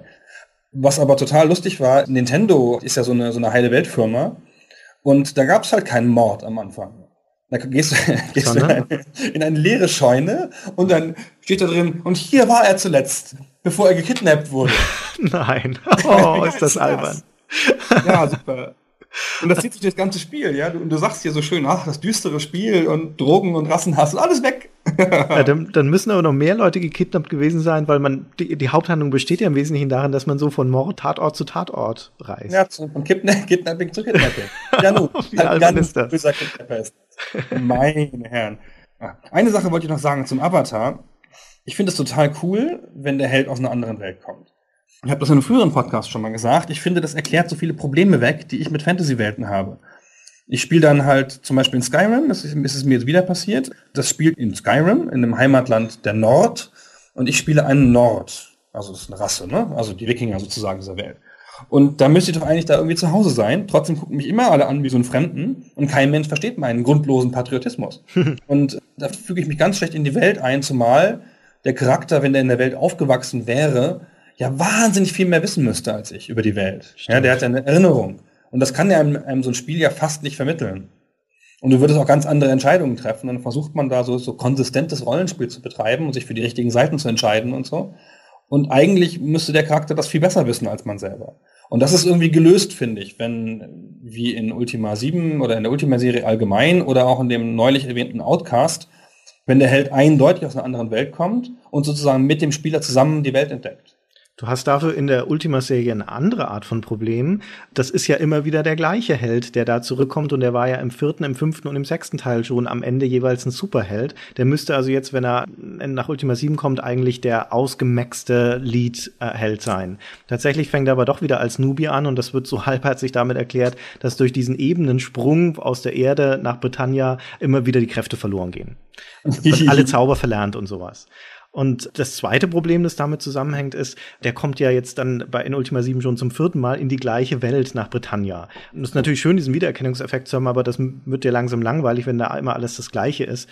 Und das erklärt das Spiel dann cleverer damit, dass die Zeiten unterschiedlich schnell laufen in diesen Welten und während der Avatar dann irgendwie, keine Ahnung, ein paar Monate auf der Erde war, sind in Britannia 200 Jahre vergangen. Da ändert sich natürlich einiges. Die Städte sind zwar noch am gleichen Ort, sehen aber alle ganz anders aus. Viele der Leute von damals sind einfach tot. Wobei all die Leute, die auch von der Erde kommen, also die ganzen bekannten Partymitglieder und der Lord British und sowas, die sind dann, die sind trotzdem nur leicht gealtert. Also da wird's dann, da muss ich das Spiel echt verrenken, um das zu erklären. Und vor allen Dingen, und das ist aber ganz sympathisch, kennen die Leute den Avatar nicht mehr, beziehungsweise halten ihn für eine Legende. Also 200 Jahre, das ist, die halten das halt für ein Märchen, dass es da irgendwann mal einen Avatar gab, der total tugendhaft war. Und dann kommst du in diese Welt und sagst, tada, ich bin der Avatar. Und überall lachen alle und halten sich den Bauch und sagen, ja, natürlich, ich bin auch der Avatar. das ist aber hübsch gemacht, finde ich. Aber da kommen wir immer wieder drauf, also ich komme in jedem Podcast wieder drauf, eine ansatzweise eine Logik herzustellen. Und ähm, Richard Garrett hat das schon oftmals sehr nachvollziehbar erwähnt, dass ihm das ein total wichtiger Punkt wäre, dass die Welt in sich logisch ist und dass er total viel dafür tun würde, um das zu machen. Also deswegen auch diese ganzen ausgefuchsten Tugend- und Religionssysteme, die er sich da ausdenkt und so, um halt die Mythologie der Welt in sich schlüssig zu machen. Ja. Dazu gibt es übrigens, wenn ich einen kleinen Theorie-Exkurs machen darf. Wir wollten eigentlich ja später über Richard Garrett sprechen, aber ich, also vieles erklärt sich an den Spielen, weil er so identifizierbar mit dieser spezifischen Serie ist. Der hat mal erzählt, dass er sich in der Gestaltung der Welt auf Joseph Campbell bezieht. Das ist ein amerikanischer Mythenforscher. Der ist ähm, irgendwann in den 80ern gestorben. Der hat sein großes Buch, Der Heros in tausend Gestalten, 1949 geschrieben. Und da erklärt er historisch die Mythen der Welt. Mhm. Ähm, ganz interessant, so, er meint, es folgt immer denselben Mustern. Am Anfang gibt es halt die Jagd und dann hat man so Tiertotem-Götter und Tiertotem-Mythen. Dann gibt es die Agrikultur, dann gibt es so Muttergottheiten, die an die Erde gebunden sind. Dann kommt die Bronzezeit, dann wenden sich die Menschen zum Himmel, dann gibt es halt die Götter im Himmel. Und dann später entwickelt sich so Philosophie und Metaphorik und dann nimmt man das alles nicht mehr so ernst und sieht es in einem anderen Kontext. Mhm. Und der stellt das halt so dar in, in, seinem, in seinem Werk und entwickelt da die Heldenreise als, als Motiv. Und die Heldenreise, also die Hero's Journey, ist ja das, das Standardmotiv der Heldenerzählung. Richtig. Also der Held beginnt irgendwo und kann noch nichts und findet einen Mentor und kriegt Widerstände und so weiter und so fort. Und Garrett hat sich da ausdrücklich darauf bezogen und meinte, hätte das so, würde dem total viel verdanken, weil halt auch in seinem Werk diese Heldenreise so exemplarisch vorkam. Mhm. Der einzige andere prominente Entertainment-Mensch, der sich da ebenfalls öffentlich mal drauf bezogen hat, ist lustigerweise George Lucas, der gesagt hat, er hätte aus Zufall das nacherfunden für die Star Wars-Filme und hätte dann sein Skript nochmal überarbeitet, nachdem er das Buch gelesen hätte, um das konsistenter zu machen, was ein bisschen lustig ist. Diese Hero's Journey ist ja eine Art Blaupause für jedes Abenteuerspiel. Also kannst du auch fast jedes Rollenspiel anwenden. Genau, ist halt immer wieder dieselbe Geschichte logischerweise, ja, weil da halt diese Entwicklung da drin ist. Ja, man, man kann nichts und dann wird man halt groß. Mhm. Es wäre interessant, das mal andersrum zu machen, aber das ist halt schwierig. Es gab, welches Spiel hat das gemacht? Assassin's Creed, oder? Wo du halt am Anfang ganz kurz mal im Vollbesitz deiner Kräfte bist. Richtig, ja. Und dann, und dann halt ähm, dieser beraubt wirst und dann sozusagen dich von unten wieder hochdienen musst. Ja, das, also, aber das ist ja auch ein Kniff, den man ab und zu sieht. Das ist ganz hübsch, finde ich. Also man könnte da mal hin und wieder mal von abweichen, aber gut, ist ja immer ein bisschen schwierig, von Sachen abzuweichen. Ultima 7, du hast bestimmt noch mehr Sachen dazu zu erzählen. Und wir haben schon fast eine Stunde rum, wir müssen uns ein bisschen sputen. Ach, wir machen so lange, wie es notwendig ist. Ich habe noch so viel zu sagen. Aber oh. ich hatte ja. ja, du redest viel zu viel, Gunnar. Lass mich ja, auch mal was sagen. es ist eigentlich, du beginnst am Anfang des Spiels, kommst ja nach Trinsic. Ja. Und ist es ein Witz eigentlich? Wie, im Spiel? So, you are intrinsic? Oh, das ist mir noch nie aufgegangen, jetzt wo du sagst. Hm, glaube, nachdem es dieses Trinsic schon seit Ewigkeiten gibt in der Spielwelt von Britannia, also schon seit dem vierten Teil, glaube ich nicht, dass das jetzt extra gemacht wurde. Ja, fiel mir nur auf. Wollte ich lange mal jemanden fragen, aber bin nie dazu gekommen. Jetzt hast du es. Ja, ich hatte ja schon ein paar Mal angedeutet vorhin, dass die, die Bedrohung, die über dieser Spielwelt liegt, wo sich der Guardian im Prinzip ankündigt und seine Fühler ausstreckt in diese Welt, dass das eben keine dämonische Horde ist, so à la Dragon Age, die dann einfach alle Menschen zu überrennen droht, sondern eher eine, eine Aushöhlung der britannischen Gesellschaft von innen. Und das ist ein Thema, das ich in Rollenspielen oder in Spielen allgemein sehr selten gesehen habe. Und auch das macht Ultima 7 besonders, auch wenn es jetzt nicht in sonderlich tief aus ausgeführt ist in dem Spiel. Es gibt nämlich da eine Sekte namens The Fellowship, die im Prinzip in ganz Britannia in den letzten 20 Jahren in dieser äh, Geschichte der Welt Fuß gefasst hat und sehr viel Zulauf bekommen hat. Und zwar genau deswegen, weil sie dieser alten Ideologie der acht Tugenden eine neue pragmatische Ideologie gegenüberstellt. Und das hat so ein bisschen auch was Modernes von diesem Gegensatz zwischen alten Religionen, so diesem Katholizismus, der im Prinzip genau wie die acht Tugenden eher auf eine, eine Religion des Scheiterns ist, also einem Ideal entgegenstreben, das du von vornherein nicht erreichen kannst mit Erbsünde und sowas. Und dem ähnlich wie Scientology, dem die Fellowship nachempfunden ist, eine eher modern pragmatische, bisschen technokratische Religion gegenüberstellt, nämlich eine Religion des Erfolges. Grundlegende, einfache Prinzipien, die die Selbstverbesserung zum Zweck haben. Und auf dieser Basis sammelt die Fellowship also in Britannien wahnsinnig viele Mitglieder ein, um die zu indoktrinieren und für ihre Zwecke zu gewinnen. Und man merkt schon in diesem Spiel relativ schnell in Ultima 7, wie doppelbödig diese Fellowship ist. Denn eigentlich hat sie eine große Anerkennung in dieser Welt, versucht nach außen gute Taten zu tun, führt ein Armenhaus in der kleinen Stadt Paws, hilft Leuten und sowas, hilft auch dem Avatar. Interessanterweise, wenn man stirbt in dem Spiel, man kann ja nicht sterben in Ultima, dann wacht man in dem Armenhaus der Fellowship wieder auf und sagt, zwei unserer Mitglieder, Elizabeth und Abraham, haben dich zufällig gefunden, haben dich hierher gebracht. Man verdankt ihnen also im Prinzip das Leben. Und man stellt dann aber relativ schnell fest, dass das alles äh, doppelbödig ist bei dieser Fellowship, dass sie eigentlich korrumpiert ist von innen heraus und sehr selbstsüchtige Ziele verfolgt. Also dieses Armenhaus zum Beispiel ist nur für Fellowship-Mitglieder zuständig und dient der Rekrutierung. Wer da also aus Not aufgenommen werden will, muss Fellowship-Mitglied werden. Und in, in Britain beeinflussen sie die Bürgermeisterwahl, indem sie allen Mitgliedern anweisen, für wen sie zu stimmen haben und solche Dinge. Man muss im Laufe des Spiels also Mitglied dieser Fellowship werden, um sie von innen her kennenzulernen und ihre wahren Motive rauszufinden. Das wahre Motiv ist, die Ankunft des Guardians vorzubereiten. Aber äh, zu merken, wie diese Fellowship in jeder einzelnen Stadt in den Alltag der Menschen eingreift, wie sie dort Bedeutung für das Gemeinwesen hat und wie das, was im ersten Moment gut aussieht, eigentlich dunklen Zwecken dient, das ist eine sehr bemerkenswerte Erfahrung, die Ultima 7 zu einem besonderen Erlebnis macht. Mir ist überhaupt nie aufgefallen, also bis jetzt, dass das auf die Scientology gebaut ist. Ist ja total nachvollziehbar. Ja. Aber wäre mir nicht aufgefallen beim Spielen. Also es ist, hat auch so puritanische Elemente, also es ist vielleicht ein bisschen ein, ein, Mix, denn eine der drei grundlegenden Ideologien von dieser Fellowship ist Worthiness precedes Reward, also Tüchtigkeit wird belohnt im Prinzip. Und da gilt dann natürlich für die Fellowship-Mitglieder auch der Umkehrschluss. Wem irgendwas Schlechtes zustößt, der muss unwert gewesen sein oder muss sich böse verhalten haben. Und dementsprechend ist dieser Mord, den man gleich am Anfang intrinsik findet, sagen die Fellowship-Mitglieder, naja, das wird schon seinen Grund haben, warum der ermordet wurde, der muss wohl ein schlechter Mensch gewesen sein. Das ist ja eine sehr angenehme Religion, mit der man vieles gleich erklären kann. Ach, einfache Religionen sind schon super. Dann lass uns noch mal kurz zur Musik kommen. Ist jetzt ein bisschen Schnitt, aber du hast vor etwa 45 Minuten erwähnt, dass du die Musik und den Sound so super findest. Habe ich, echt? Ja. Ja, ja. Wirklich, hast du. Okay. Ja, tatsächlich ist Ultima 7, also generell die Ultima-Serie, aber insbesondere Ultima 7 ein Spiel mit einem sehr schönen Soundtrack die Ultima-Serie hat seit dem fünften Teil, glaube ich, ein ikonisches Lied, das heißt Stones. Und viele Leute haben das schon mal gehört, viele Spieler vor allen Dingen, ohne es so richtig Ultima zuordnen zu können. Aber das ist eine sehr schöne, melodische, ein bisschen melancholisch-elegische Melodie, die vor allem deswegen bemerkenswert ist, weil sie so oft neu aufgelegt wurde. In, in mehreren Ultima-Spielen und dann als Fan-Resampling und sowas. Und wir können uns diese Melodie mal kurz anhören, weil sie auch hübsch die Stimmung, die über Britannia liegt, verdeutlicht. Und das sind jetzt gleich ist ein Zusammenschnitt aus der Soundblaster FM-Synthese, die dann übergeht in die äh, Roland-Fassung, also eine MIDI-Fassung, die auf einer Soundtrack-CD später veröffentlicht wurde. Und das wiederum geht über in das gleiche Lied in der Orchesterfassung von Ultima 9.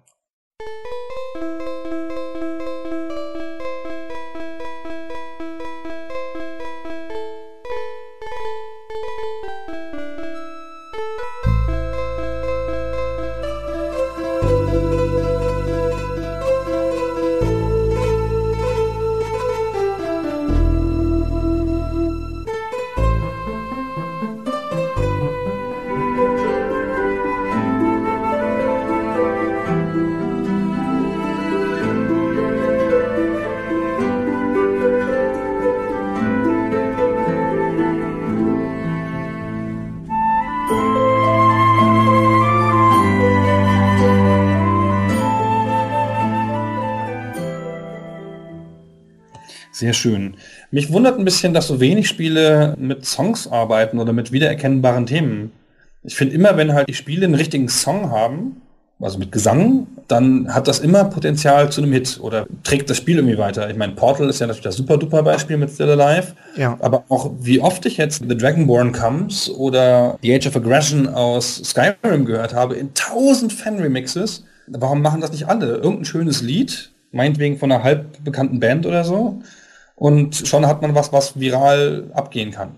Also ein schönes Lied ist natürlich die eine Sache, aber richtig in die Köpfe der Menschen kommt es dadurch, dass man es zum Thema macht und es verknüpft mit einer bestimmten Situation in einem Spiel oder einem bestimmten Ort. Ultima 7 macht das zum Beispiel ganz gut. Da gibt es ein sehr schönes Lied, das ist das Fellowship-Theme, also der Erkennungssong der Fellowship. Und wann immer man in eine Kirche von denen kommt oder mit Fellowship-Mitgliedern im Laufe des Plots zu tun hat, ertönt dieses Lied, sodass man es also zum einen, dass die Verbindung stärkt, du merkst, aha, jetzt habe ich irgendwas mit der Fellowship zu tun, zum anderen kommt es aber in deinen Kopf, weil du es immer wieder hörst.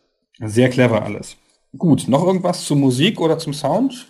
Hast du vielleicht noch ein Sample, wo man mal so die Geräusche hört? Naja, ich habe ja vorhin schon erzählt, dass Ultima 7 eines der Spiele war, die eine Sprachausgabe benutzt haben und diesen Guardian, den hört man auch im Spielverlauf immer wieder als so eine Art fiesen Off-Kommentator.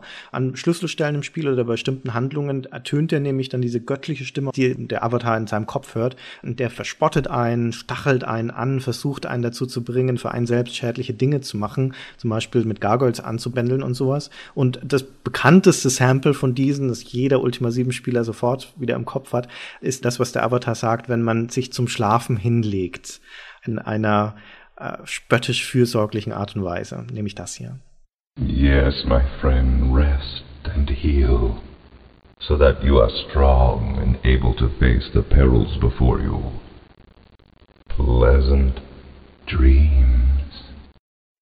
Eine hübsche Anekdote muss ich dazu noch erzählen, dann darfst du wieder was sagen.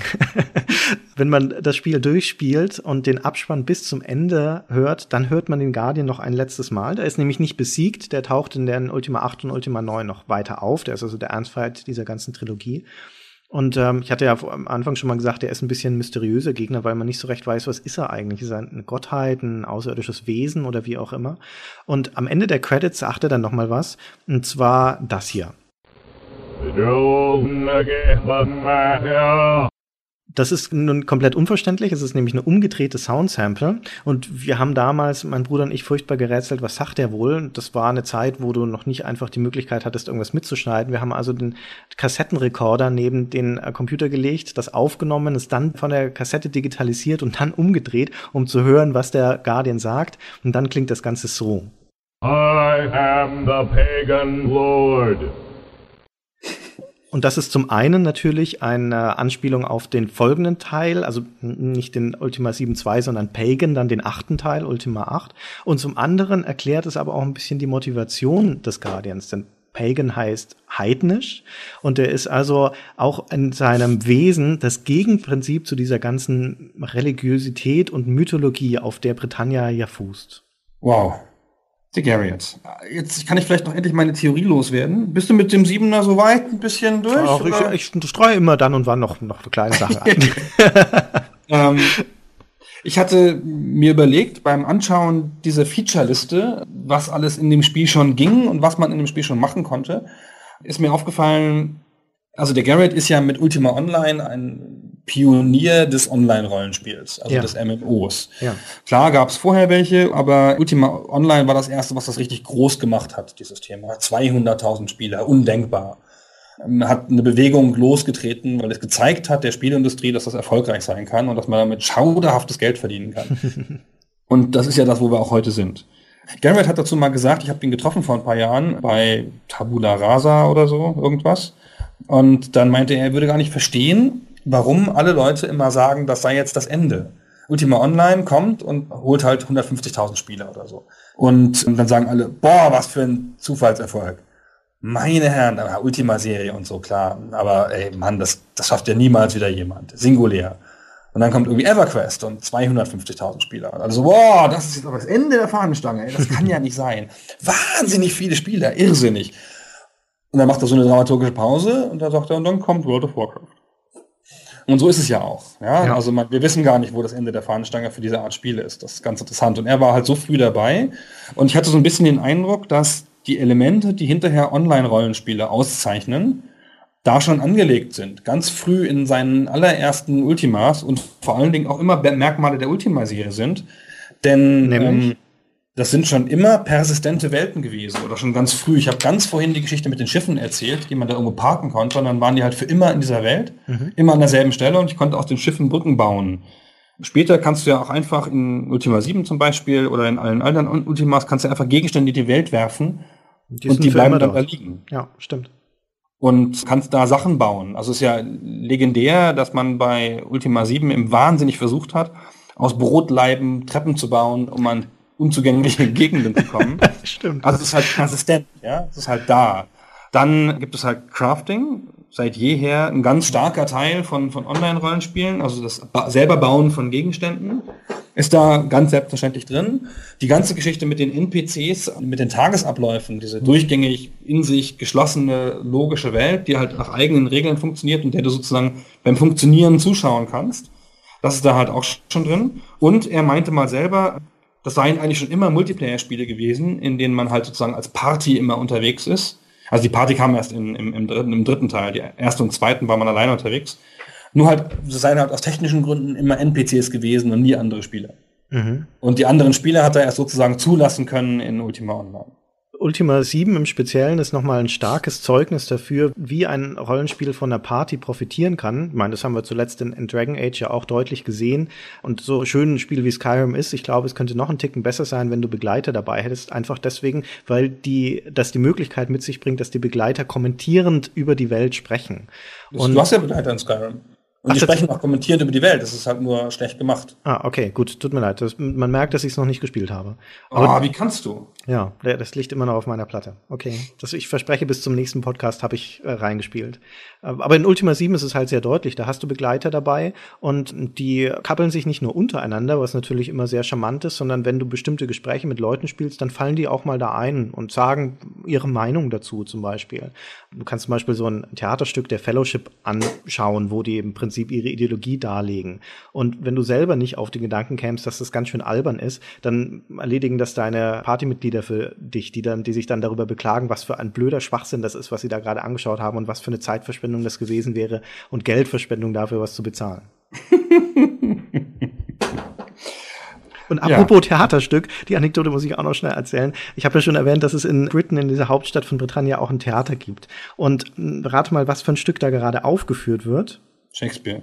Keine Ahnung. Nein, die Geschichte des Avatars natürlich. Ah. ich habe ja schon gesagt, Nein, der ist, bist ja eine ikonische Figur. der ist Legende zu dieser Zeit. Und dann hat man also jetzt diese hübsche Möglichkeit, in diese Proben zu gehen, die das wird gerade geprobt, das Stück, und selbst vorzusprechen für die Rolle des Avatars. Also im Prinzip für seine eigene Rolle und wird logischerweise abgelehnt, weil man nicht geeignet sei für diese, für diese Position.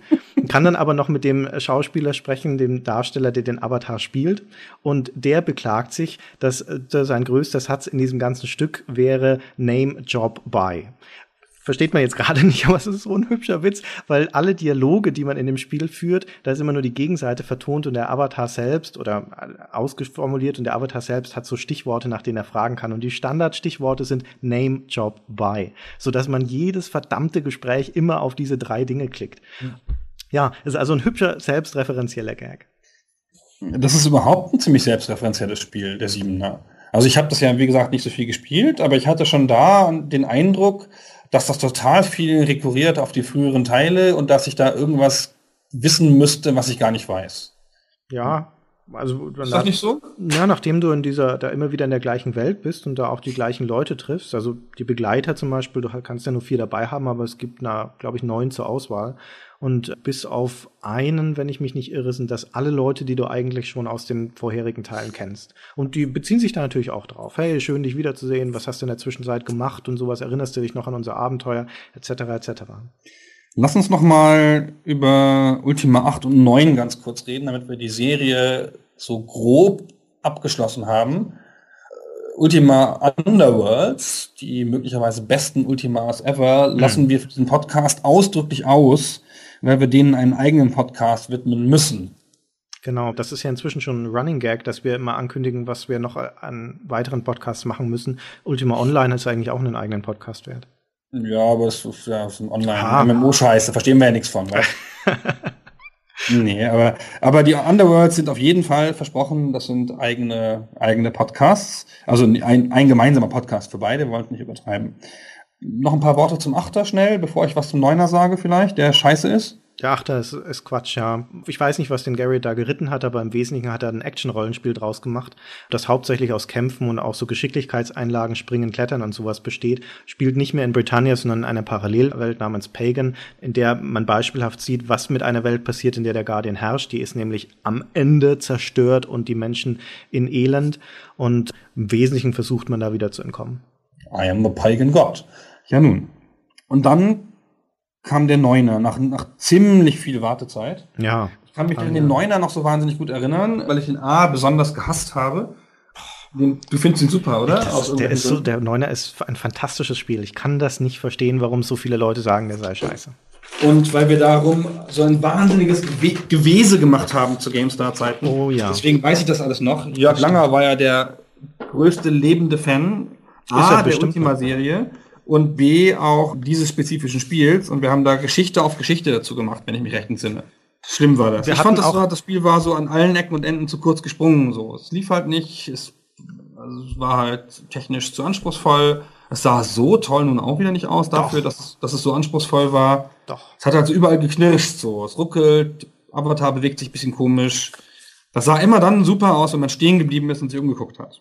Ich finde, das, sah- Weitsicht. Das hatte genau die Ultima-Tugenden, nämlich äh, offene Welt, Entdeckungsfreiheit, realistische Darstellung, tolle Grafik in dem Zusammenhang. Mir fällt da immer wieder ein, dass das Entwicklerteam gesagt hat, in anderen Spielen wäre Regen im Prinzip so eine Tapete, die über das Spiel gelegt wird. Und in unser Spiel würde jeden einzelnen Tropfen realistisch berechnen. Der würde dann auch entweder auf dem Dach aufprallen oder eben auf dem Boden und sowas. Und dann hat es da im Ergebnis dann halt einen Regen, der im Prinzip aus zehn Tropfen bestand. Aber dafür waren die realistisch berechnet. Und solche Spinner. Fand Unfassbar. ich toll. Fand ich super. Also, das ist so Nerd-Porno. Im Prinzip, solche technischen Details haben mich total mitgerissen damals. Es ist ja auch toll. Ich finde halt, das Spiel scheitert halt so wahnsinnig am eigenen Anspruch, weil es so irrsinnig viel auch technisch will. Ja. Und andersrum. Wir haben ja schon mal über solche Sachen gesprochen in anderen Podcasts. Die Tatsache, dass Britain in den, in Ultima 7, keine Ahnung, 20 Einwohner hat, fällt einem nicht so auf, wenn das halt einigermaßen vernünftig ist. Die Tatsache, dass die Städte total klein sind in Ultima 9, das ist mir total negativ aufgefallen. Hm. Ich hatte immer das Gefühl, oh jetzt, ah, da sind zwei Häuser und schon wieder zu Ende. Mhm. Das Und das ist natürlich in allen 3D-Geschichten so, weil man kann das ja nicht so riesig bauen, aber wenn man sich die moderneren Spiele anguckt, so Skyrim zum Beispiel, um mal irgendeins zu sagen, sind die Städte so schlüssig gebaut, dass man das Gefühl hat, man ist in einer großen Stadt. das ist wahr. Und das war da gar nicht. Das waren halt sieben Häuser aneinandergestellt. Ja, das ist leider wahr. Das hat den Realismus ein bisschen getrübt. Und es war, du hattest es schon gesagt, einfach ein Bugfiasko. Es ist mir in meiner 20-jährigen Spielerzeit selten passiert, dass ich ein Spiel wegen einem Plotstopper-Bug abbrechen musste und Ultima 9 war leider eines davon. Und auch noch ziemlich gegen Ende des Spiels. War alles umsonst. Aber es hatte auch die ganzen Sachen, die wir vorhin erwähnt haben, also eine persistente Welt, in der du Sachen ablegen konntest, die dann halt da geblieben sind. Und die Tatsache, dass das alles gestreamt war und in Häusern nicht nachgeladen wurde und so weiter und so fort. Das war natürlich ganz schön cool. Das Und war es ist ein ganz cleveres Spiel gewesen, so auch vom Interface her und so. Sehr, sehr schlüssig. diese Springmechanik, Sprungmechanik, dass du mit, mit dem farbigen Mauszeiger irgendwo hin zeigst und der, also der dir farbig anzeigt, ob du da hinspringen kannst oder nicht, wenn du die Sprungtaste drückst, finde ich nach wie vor sehr logisch. Hat mir gut gefallen. Hat auch gut funktioniert. Ich finde, Springen in Rollenspielen ist würdelos. Und man soll das gerade lassen. Das ist eine der Sachen, die mich zum Beispiel total aus der Witcher-Welt rausreißt, dass du da nicht springen kannst. Das kann doch nicht wahr sein. Du hast so eine, eine unglaublich realistische, glaubwürdige Welt und so einen realistischen, glaubwürdigen Helden und dann kann der nicht springen. Das gibt's doch nicht. Aber ich will nicht springen in solchen Spielen. Doch. Das ist ganz, das macht mich kirre. Dann falle ich wieder irgendwo runter und bin tot. Nee, So einen Meter springen und ich habe es hier nicht geschafft. Okay, das haben sie natürlich gut gelöst in Ultima 9, das stimmt. Eine der, der, Faszinationsfaktoren von Gothic zum Beispiel ist, dass du dich so frei bewegen kannst, eben auch durch Springen, dass du zumindest das Gefühl hast, wenn ich mich jetzt anstrenge hier an dieser Bergseite und den richtigen Winkel finde, dann schaffe ich es vielleicht da hoch zu springen und dann das eine Minute lang versuchst oder sowas, bis es dann halt doch nicht klappt oder vielleicht doch, dass du die Möglichkeit hast, das auszuprobieren. Das finde ich toll. Unerträglich. Also das Spiel auszutricksen sozusagen. Nein, die sollen mir viel klarer sagen, an welche Bergwand ich nicht hoch kann, damit ich mir dieses würdelose Bergwand hochgehopse spare. Ja, aber es ist doch klar, dass du an dieser Bergwand, dass du in dieser Bergwand nicht hoch musst. Aber es könnte gehen und da oben schimmert ein Stück Wiese durch und vielleicht komme ich da hin. Und vielleicht finde ich eine Abkürzung durchs Gebirge. Also solche Sachen sind toll. Oh, ich hasse das. Ich habe das auch bei Skyrim gehasst. Ich bin ja ständig läuft man da durch Berge, weil man den Weg nicht findet. Und anstatt dass da mal ein richtiges Schild aufstellen oder einen leuchtenden Pfad für mich machen, ich bin ja orientierungsschwach in 3D-Welten, nein, laufe ich da die Berge rum. Und man nimmt ja auch nie den Weg vom Berg runter, sondern springt da immer runter, was ja total selbstmörderisch ist in solchen Spielen. Ja. Also wie oft ich da nachgeladen habe, jetzt bei, bei Skyrim, ehe ich da vom Berg runter war, weil ich ja immer wieder zwischendurch hingefallen bin. Ah. Ah. Schlimm, schlimm, schlimm. Ja, das zu Ultima 8 und 9. Wir haben aber noch einen ganz wichtigen Teil übersprungen, nämlich den Ultima 7.2, The Serpent Idol. Oh, ja der einfach deswegen nicht Ultima 8 heißt, weil, du hattest das vorher schon mal angedeutet, der Richard Garriott im Prinzip jedes Ultima wieder als einen Neuanfang gesehen hat, also auch technisch. Keines der Ultimas basiert in irgendeiner Weise auf der Engine des Vorgängers, es wurde immer wieder von Null losprogrammiert. Und die Ausnahme ist The Serpent Isle, das einfach das technologische Gerüst vom Teil 7 benutzt und deswegen keine eigene Ziffer bekommen durfte, sondern Teil 7.2 heißt. Hart, hä? Wenn ja. das alle machen würden heutzutage, wäre die Spielindustrie pleite. Wahnsinn. Die sagen uns ja immer, dass man hier das nicht machen kann und dass man immer total viel recyceln muss. Ach, heutzutage lassen doch alle Spiele die Nummern weg. Da heißen die dann einfach wieder, fällt mir gerade kein Beispiel ein, warte mal, ähm, Prince of Persia zum Beispiel. Heißt dann nicht Prince of Persia 7, sondern heißt dann einfach wieder Prince of Persia. Ja, ja. Ach, unerträglich. Ich fand das schön mit den Nummern. Alle guten Spiele haben Nummern, so.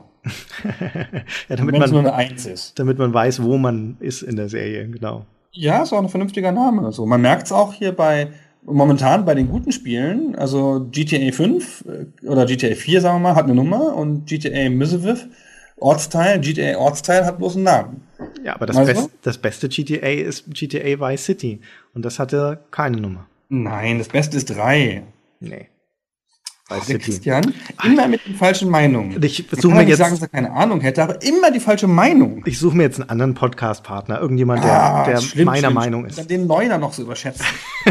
hat er, der kein Mensch auf das, der Welt durchgespielt hat, weil er so anstrengend war. Es hat keinen Zweck mehr, Gunnar. Das, das bringt einfach nichts. Und dann noch, das dann noch Civilization gut finden. Ah, schlimm kann man denn Civilization nicht mögen? Da muss, da muss irgendwas komplett schiefgelaufen sein in der Spielhistorie, in deiner persönlichen Spielhistorie. Ja, noch, bei der Geburt eigentlich schon, deiner Erziehung. Ich mache deine Eltern verantwortlich dafür. Möglicherweise. Übrigens, der Garriott, über den wir noch mal ein, zwei Worte verlieren sollten. Ja, oder auch drei.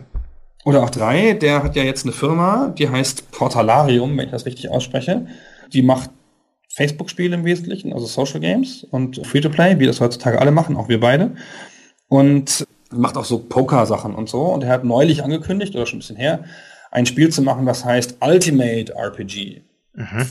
Und sagt da im Wesentlichen, erzählt er halt in einem länglichen Brief ähm, die ganzen Tugenden auf, die die Ultima-Spiele haben, von denen wir viele Spiele genannt haben und sagt, was daran besonders ist und sagt, dass er jetzt unbedingt mal wieder so ein Spiel machen muss, und dass das ja alles äh, weil Clones sind, was es da auf der Welt gibt und dass es hier mal wieder ein richtiges Spiel geben muss. Und er macht das jetzt. Mit Portalarium. Social. Im Browser wahrscheinlich. Ich glaube, er Bin muss, mal gespannt. Ich glaube, er muss vor allen Dingen deswegen dringend mal wieder ein Spiel machen, weil er Geld braucht, glaube ich. Das letzte Mal, dass er in den, mir im Gedächtnis ist in News war letztes Jahr, weil er sein Anwesen verkaufen musste. Offenkundig hat er ziemlich viel Geld ausgegeben, weil er ist ja ganz gut rausgekommen aus dem NC-Soft-Deal. Aber fangen wir nochmal von vorne an vielleicht. Also der nächste Schritt von Richard Garriott, wenn das alles so klappt, ist das Spiel Ultimate RPG, wie immer es dann heißen wird. Und er sagt an ein paar Stellen in diesem offenen Brief auch, dass er das ja gerne mit dem Ult in der Ultima-Welt machen würde, wenn nicht diese komischen Leute bei EA so wären. die ihn damals rausgedrängt haben aus der Firma, die seien doch jetzt auch alle weg. Jetzt wäre doch mal der neue Zeitpunkt. Man könnte doch mal wieder anfangen. Ultima. Er ist doch Ultima. Also es liest sich wie eine Bewerbung an EA. ist ganz lustig, aber der, ich traue ihm auch zu, dass er das alleine macht.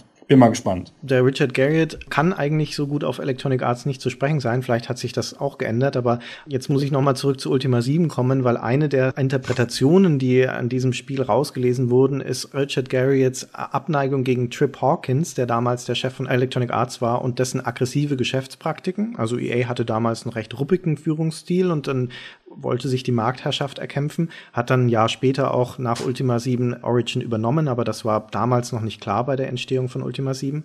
Und offensichtlich hat Richard Garriott ein paar Anspielungen in das Spiel eingebaut, die Electronic Arts nicht unbedingt in schönem Licht erscheinen lassen. Zum Beispiel verfolgt man zwei Fellowship-Mitglieder, ähm, die sich dann auch als ziemlich fiese Menschen entpuppen, namens Elizabeth und Abraham und deren Initialen sind E und A. Und die drei Artefakte, die der Fellowship, dieser fiesen korrupten Fellowship zugeordnet sind, sind ein Dreieck, ein Viereck und ein Kreis und das entspricht dem damaligen Electronic Arts Logo. Und letztendlich ist auch die Ansprache des Guardian, die wir vorher gehört haben, mit diesem Ich bin dein neuer Meister und sowas, wurde interpretiert schon als äh, sei der Guardian im Prinzip eine Repräsentation von Electronic Arts.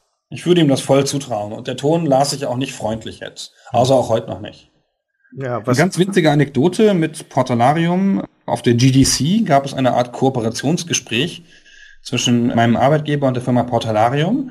Nee, auf der E3 war es, Entschuldigung. Auf der E3. Also ich weiß nicht, was daraus geworden ist. Ging mir auch gar nicht darum. Ich war auch gar nicht Teil davon. Das Lustige war nur, wir hatten auf der E3 einen einzigen Raum, ganz hinten rechts irgendwo.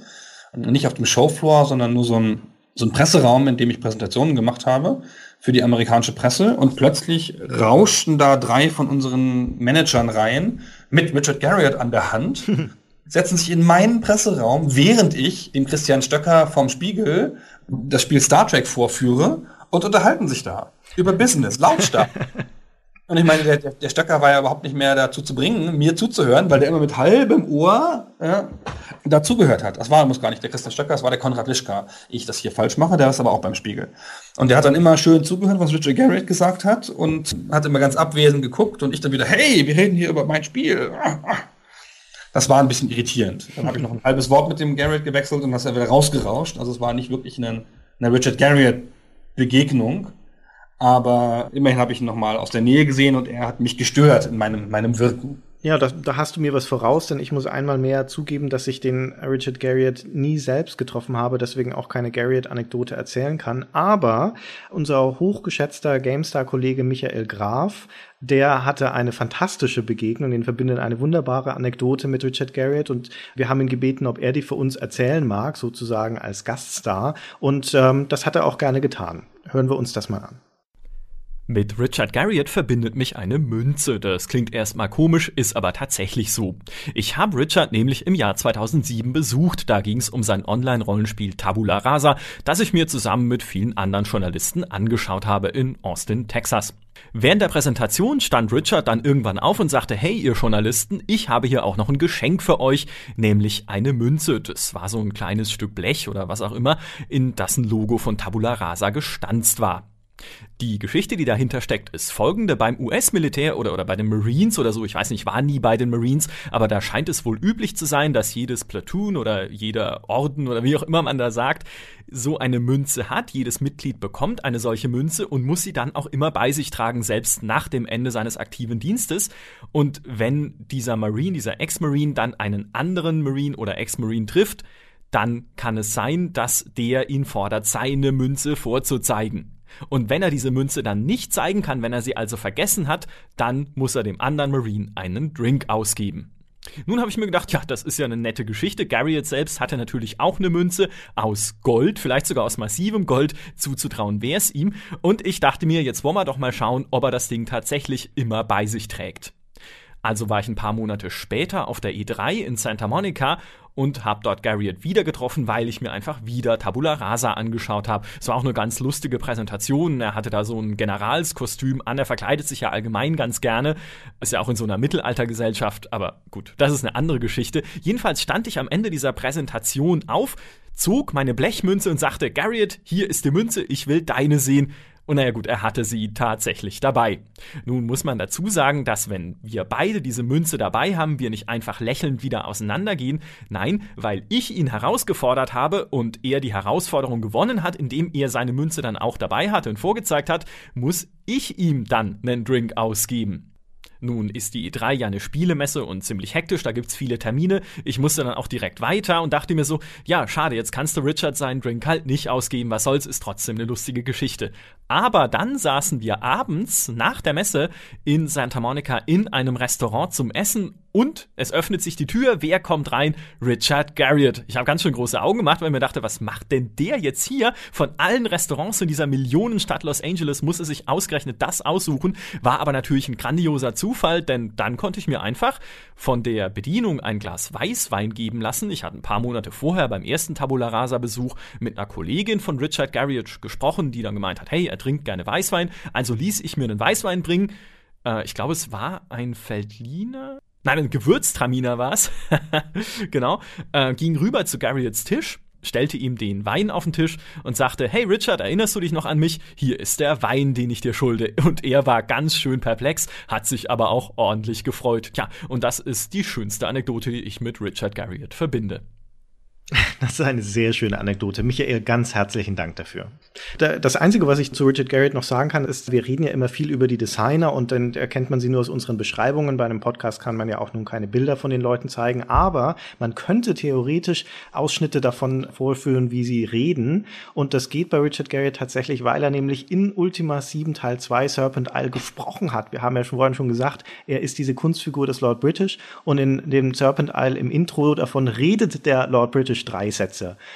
Und wie das klingt und warum an dem Herrn Garrett kein Synchronsprecher verloren gegangen ist, können wir uns auch mal kurz anhören. My liege, all we found among Battlin's belongings was this enchanted scroll and a map showing the way to a place called the Serpent Isle. Indeed. Put it on the table. Tis my worst fear. I must send the Avatar through the pillars to the Serpent Isle. Ja. ja, da haben wir schon Schlimmeres gehört. Man konnte sich den Richard Garriott, wenn man sich für dessen Leben interessiert, letztens sogar mal sehr ausführlich anhören. Es gibt nämlich einen amerikanischen Podcast, der heißt The Moth, wie die Motte. Also es ist eigentlich kein Podcast, sondern eine Serie von, von Auftritten. Und da stellen sich halt Leute vor das Publikum und erzählen eine besondere Begebenheit aus ihrem Leben. Und die besseren Folgen davon gibt es als Podcast. Und mhm. Richard Garriott ist da auch aufgetreten und das sind nicht immer Prominente, das sind auch mal ganz normale Leute, die einfach was Interessantes erlebt haben. Und Garrett ist da auch aufgetreten und davon gibt es einen Podcast, den kann man sich mal googeln oder ich stelle den Link hinterher auf diese Webseite. Und das handelt davon, wie er zur Raumfahrt gekommen ist. Wir sagten ja schon, das ist ja eine, eine schillernde Gestalt. Der ist aufgewachsen als Sohn eines Astronauten. Und wow. erzählt das in diesem Podcast sehr hübsch, dass da um ihn herum lauter Astronauten gewohnt haben in diesem komischen Viertel. Also lauter Leute, die für die NASA gearbeitet haben jedenfalls. Und ihm war immer klar, dass er auch Astronaut wird. Und mit zwölf hat man eine Sehschwäche festgestellt und dann konnte er nicht Astronaut werden, das ist wie eine Welt zusammengebrochen. Und dann hat er ja als Ausgleich all die Sachen gemacht, von denen wir gehört haben. Der hat übrigens ganz viel Tolkien gelesen in den 70ern schon und auch D&D gespielt. Mhm. Und nennt halt Tolkien und Gary Gygax, den D&D-Erfinder, als mit Vorbilder oder Inspirationen, insbesondere für die Welt Sosaria. Darin fanden früher seine D&D-Kampagnen statt. Ah, lustigerweise. Ja. Okay. Den hat er sich vorher ausgedacht. Das stammt nicht aus dem Podcast, aber in dem Podcast erzählt er dann die Geschichte, wie er dann halt reich wird und dann als erster Mensch, äh, man nennt das den ersten Astronauten der zweiten Generation, also als erster Mensch, der das sozusagen privat bezahlt hat, ins All fliegt. Und dann erzählt er, wie das halt so ist mit diesen ganzen Vorbereitungen. Er musste sich dann da noch einer OP unterziehen, damit er da überhaupt daran teilnehmen konnte. Und er ließ, hat sich in der Zwischenzeit die Augen korrigieren lassen per Laser. Mhm. Die, wir erinnern uns, die Sehschwäche war ja der Grund, warum man nicht Astronaut wird. Er war dann der erste Mensch im All mit korrigierten Augen. Und hat man da Experimente durchgeführt oder halt äh, Tests durchgeführt. Und dann Aha. konnte er sozusagen zur Heilforschung in der Augenheilkunde beitragen. Und dann hat er noch eine ganz lustige Geschichte erzählt, dass man, wenn man über die Erde fliegt, aus der, aus der Raumstation rausguckt, dass man ja immer die Erde so klein sieht und dann kriegen alle Astronauten kriegen so nach drei Tagen eine Erkenntnis beim auf die Erde schauen. Das wird einem dann vorher nicht gesagt, das erarbeitet man sich quasi selber. Das passiert aber bei jedem offenkundig. Und zwar, dass man sich die Erde anschaut und denkt, meine Herren, jeder Flecken der Erde, den ich von hier aus oben sehe, ist von Menschenhand berührt. Mhm. Da gibt es nichts, was undefiniert wäre, außer den Polkappen. Überall ist Ackerbau und äh, begradigte Linien von Flüssen und so weiter und so fort. Und er meinte, viele Astronauten werden hinterher Umweltaktivisten. Aus dem Grund, weil sie die Erde so als Schöpfung sehen und sie sehen, wie sehr die von Menschen beeinflusst wird. Und das sei ihm dann auch passiert und er hätte halt seitdem ein anderes Verhältnis dazu. Klingt ähm, einleuchtend. Ja. Ist ganz aufschlussreich zu hören. Wie gesagt, kann ich nur empfehlen, sich das mal anzuhören. Sagt auch viel über den Menschen Richard Garriott, der nämlich gleichzeitig irgendwie ein ganz cooler Typ ist, mit ganz starken Meinungen und so. Andererseits glaube ich auch ein bisschen ein ziemlicher Angeber ist so. Also der ist halt auch hm. ein bisschen harsch im Gespräch manchmal und so, ein bisschen von oben herab. Ist aber, wenn man sich mit ihm richtig unterhält, ist mein Eindruck, ich hatte ja auch nicht so viele Gespräche mit ihm, ein ziemlich cooler Typ, der auch gerne coole Geschichten erzählt. So. Der ist schon ein bisschen eine exzentrische Persönlichkeit. Er ist ja, bevor er ins All geflogen ist, ist er auch in der Tauchkapsel irgendwie 10.000 Meter unters Meer getaucht und der war auf einer Antarktisreise war es, war es glaube ich, also zu einem der Pole mit dabei. Also ein Abenteurer und er hat sich sein eigenes Schloss bauen lassen in Texas irgendwo für angeblich 25 Millionen Dollar Ende der 90er mit einem eigenen Dungeon und Geheimgängen und so weiter und hatte vorher schon, also bevor er in dieses Schloss gezogen ist, ein großes Anwesen, auf dem er dann immer wieder Leute aus der Spielebranche eingeladen hat zu seinen legendären Halloween-Partys, wo dann also auch das ganze Haus dekoriert war und die Leute dann in diesen in Keller und in Geheimgängen und sowas durchgeführt wurden, wie durch so eine Gruselvilla. Und er natürlich verkleidet. Wer war denn mal da? Peter Steinrecher war mal da, oder? Und Jörg Langer, glaube ich. Weiß die haben mal genau von unseren Ex-Kollegen, die haben mal berichtet, dass sie da mal gewesen sind. Also gab es so ein paar Leute aus der Spielebranche, die sich, die sich das mal angucken, also aus der deutschen Journalie, die sich das mal angucken durften. Wir beide gehörten da nicht dazu, weil das ist eigentlich, das kam aus der Mode ein bisschen, als wir dann zur GameStar kamen. Da wurde das dann schon nicht mehr so oft gemacht. Ich habe trotzdem das Gefühl, dass der Garrett halt einfach ein bisschen Glück hatte mit seiner Ultima-Serie zum rechten Moment das Richtige gemacht und gut unbenommen bei Ultima Online nochmal. Aber das, was er danach angefasst hat, also gerade Tabula Rasa und sowas, war ja nun alles andere als ein Erfolg. Das wurde nach weniger als einem Jahr wieder eingestellt. Und vor allen Dingen, was ich so amüsant finde, ist, es gibt ein, ein, Interview von ihm aus dem Jahr 1992, also dem Jahr, wo Ultima 7 erschien, wo er über die Zukunft der Serie redet und über die, ein mögliches Ultima 10. Das, wie wir jetzt wissen, gab es ja nie, weil Electronic Arts die Serie dann abgesägt hat nach keine Ahnung, 2002 oder 2003 oder sowas nach Ultima Online. Und da redet er darüber, 1992, dass es ja dieses Konzept der Virtual Reality gäbe, mit diesem Datenhandschuh und einer stereokopischen 3D-Brille. Und da würden sie gerade bei Origin damit experimentieren, denn seiner Meinung nach würde Ultima 10 in einer solchen virtuellen Welt spielen. Schon jetzt sei die Hardware ja erschwinglich oder würde demnächst weniger als 1000 Dollar kosten und man solle nur abwarten, in ein paar Jahren würde man also sich in Ultima durch eine solche virtuelle Welt bewegen. Und das war ja mal sowas von verkehrt. Also so dermaßen neben der Zielscheibe vorbei dass es schon sehr amüsant ist. Naja, das ist übrigens ganz lustig, was mir gerade so erkenntnismäßig einfällt. Der Pressesprecher von Portalarium, also seiner jetzigen Firma, ist David Swafford, den mhm. du vielleicht noch kennst, ja. weil er auch der Pressesprecher von Origin war ja. und der war zwischendurch auch Pressesprecher bei NCSoft. Also offenkundig, wusste ich gar nicht, ist das, ist das ein alter Freund von, von Garrett, der immer mit ihm umzieht. Offensichtlich, ja. Das ist doch schön, wenn es so eine Männerfreundschaft gibt. Ist der eigentlich verheiratet, seinen, seinen der, der Garriott? Einfach jetzt mal so reingeworfen, die Frage. Der Garriott? Ja. Der war im Jahr 2000, äh, 98 war er 38. Das Aber heißt, ist er verheiratet? Das ist ja keine Antwort auf die Frage, ist er verheiratet? Also verheiratet? Ich dachte, du hättest nach dem Alter gefragt. Nein, nein. Ja, der ist verheiratet. Hängt ja oft zusammen. Heißt Ach, doch jetzt äh, Richard Garriott de Cailleux. Echt? Ach, was für ein schöner Name. Frau angenommen. Ah, also mit, als Teilnamen angenommen. Aha, okay, gut. Dann sind alle das Gerüchte damit rein. 1998 war er 38, das heißt, er muss jetzt äh, 48, 54 sein. 52. Sowas. Dann nimmst du also. einfach jetzt alle Zahlen von 50 bis 60 auf und ich schneide dann die richtige hinterher in den Podcast rein. Ja, ja, irgendwas mit äh, 52, glaube ich. Genau. Okay. Tja, jetzt haben wir den Herrn Garrett und Ultima ja sehr erschöpfend behandelt. Eine genau. Sache wollte ich eigentlich noch erzählen. Oh, bitte. Eigentlich ist die Geschichte von Ultima 7 nicht komplett erzählt, wenn man nicht noch ein Wort über den legendären Voodoo Memory Manager verliert. Mm, das war nämlich die Zeit, Du erinnerst dich sicher noch gut daran, wo man ein Spiel unter DOS gestartet hat und dann konnte es sein, dass man die Meldung zurückbekam, also eine Abbruchsmeldung, nicht genügend speicherfrei. Das passiert einem ja heutzutage unter Windows nicht mehr, das sind wir alle verwöhnt.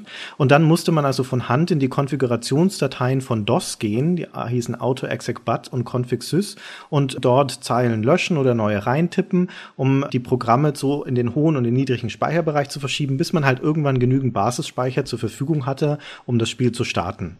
640 Kilobyte wären das maximal unter DOS gewesen und man braucht in der Regel so 580 oder sowas für Spiele. Und um Ultima 7 zu starten, brauchte man 540 Kilobyte. Also eigentlich ein Klacks, müsste eigentlich problemlos laufen, aber die Sache dabei war, Ultima 7 hatte einen eigenen Memory Manager, der hieß Voodoo. Und äh, Memory Manager waren zu der Zeit dafür da, um zu entscheiden, ob Dateien aus dem Spiel oder Daten in diesen Basisbereich des Speichers geladen werden sollten oder in den oberen Speicherbereich, der eigentlich für DOS nicht zugänglich war. Und man hatte in diesen Konfigurationsdateien von DOS konnte man also diverse Dinge wie zum Beispiel den Maustreiber und den Soundkartentreiber und solche Dinge alle schon in diesen oberen Speicherbereich laden und hatte dann viel Platz im Basisspeicher frei und konnte jedes Spiel starten.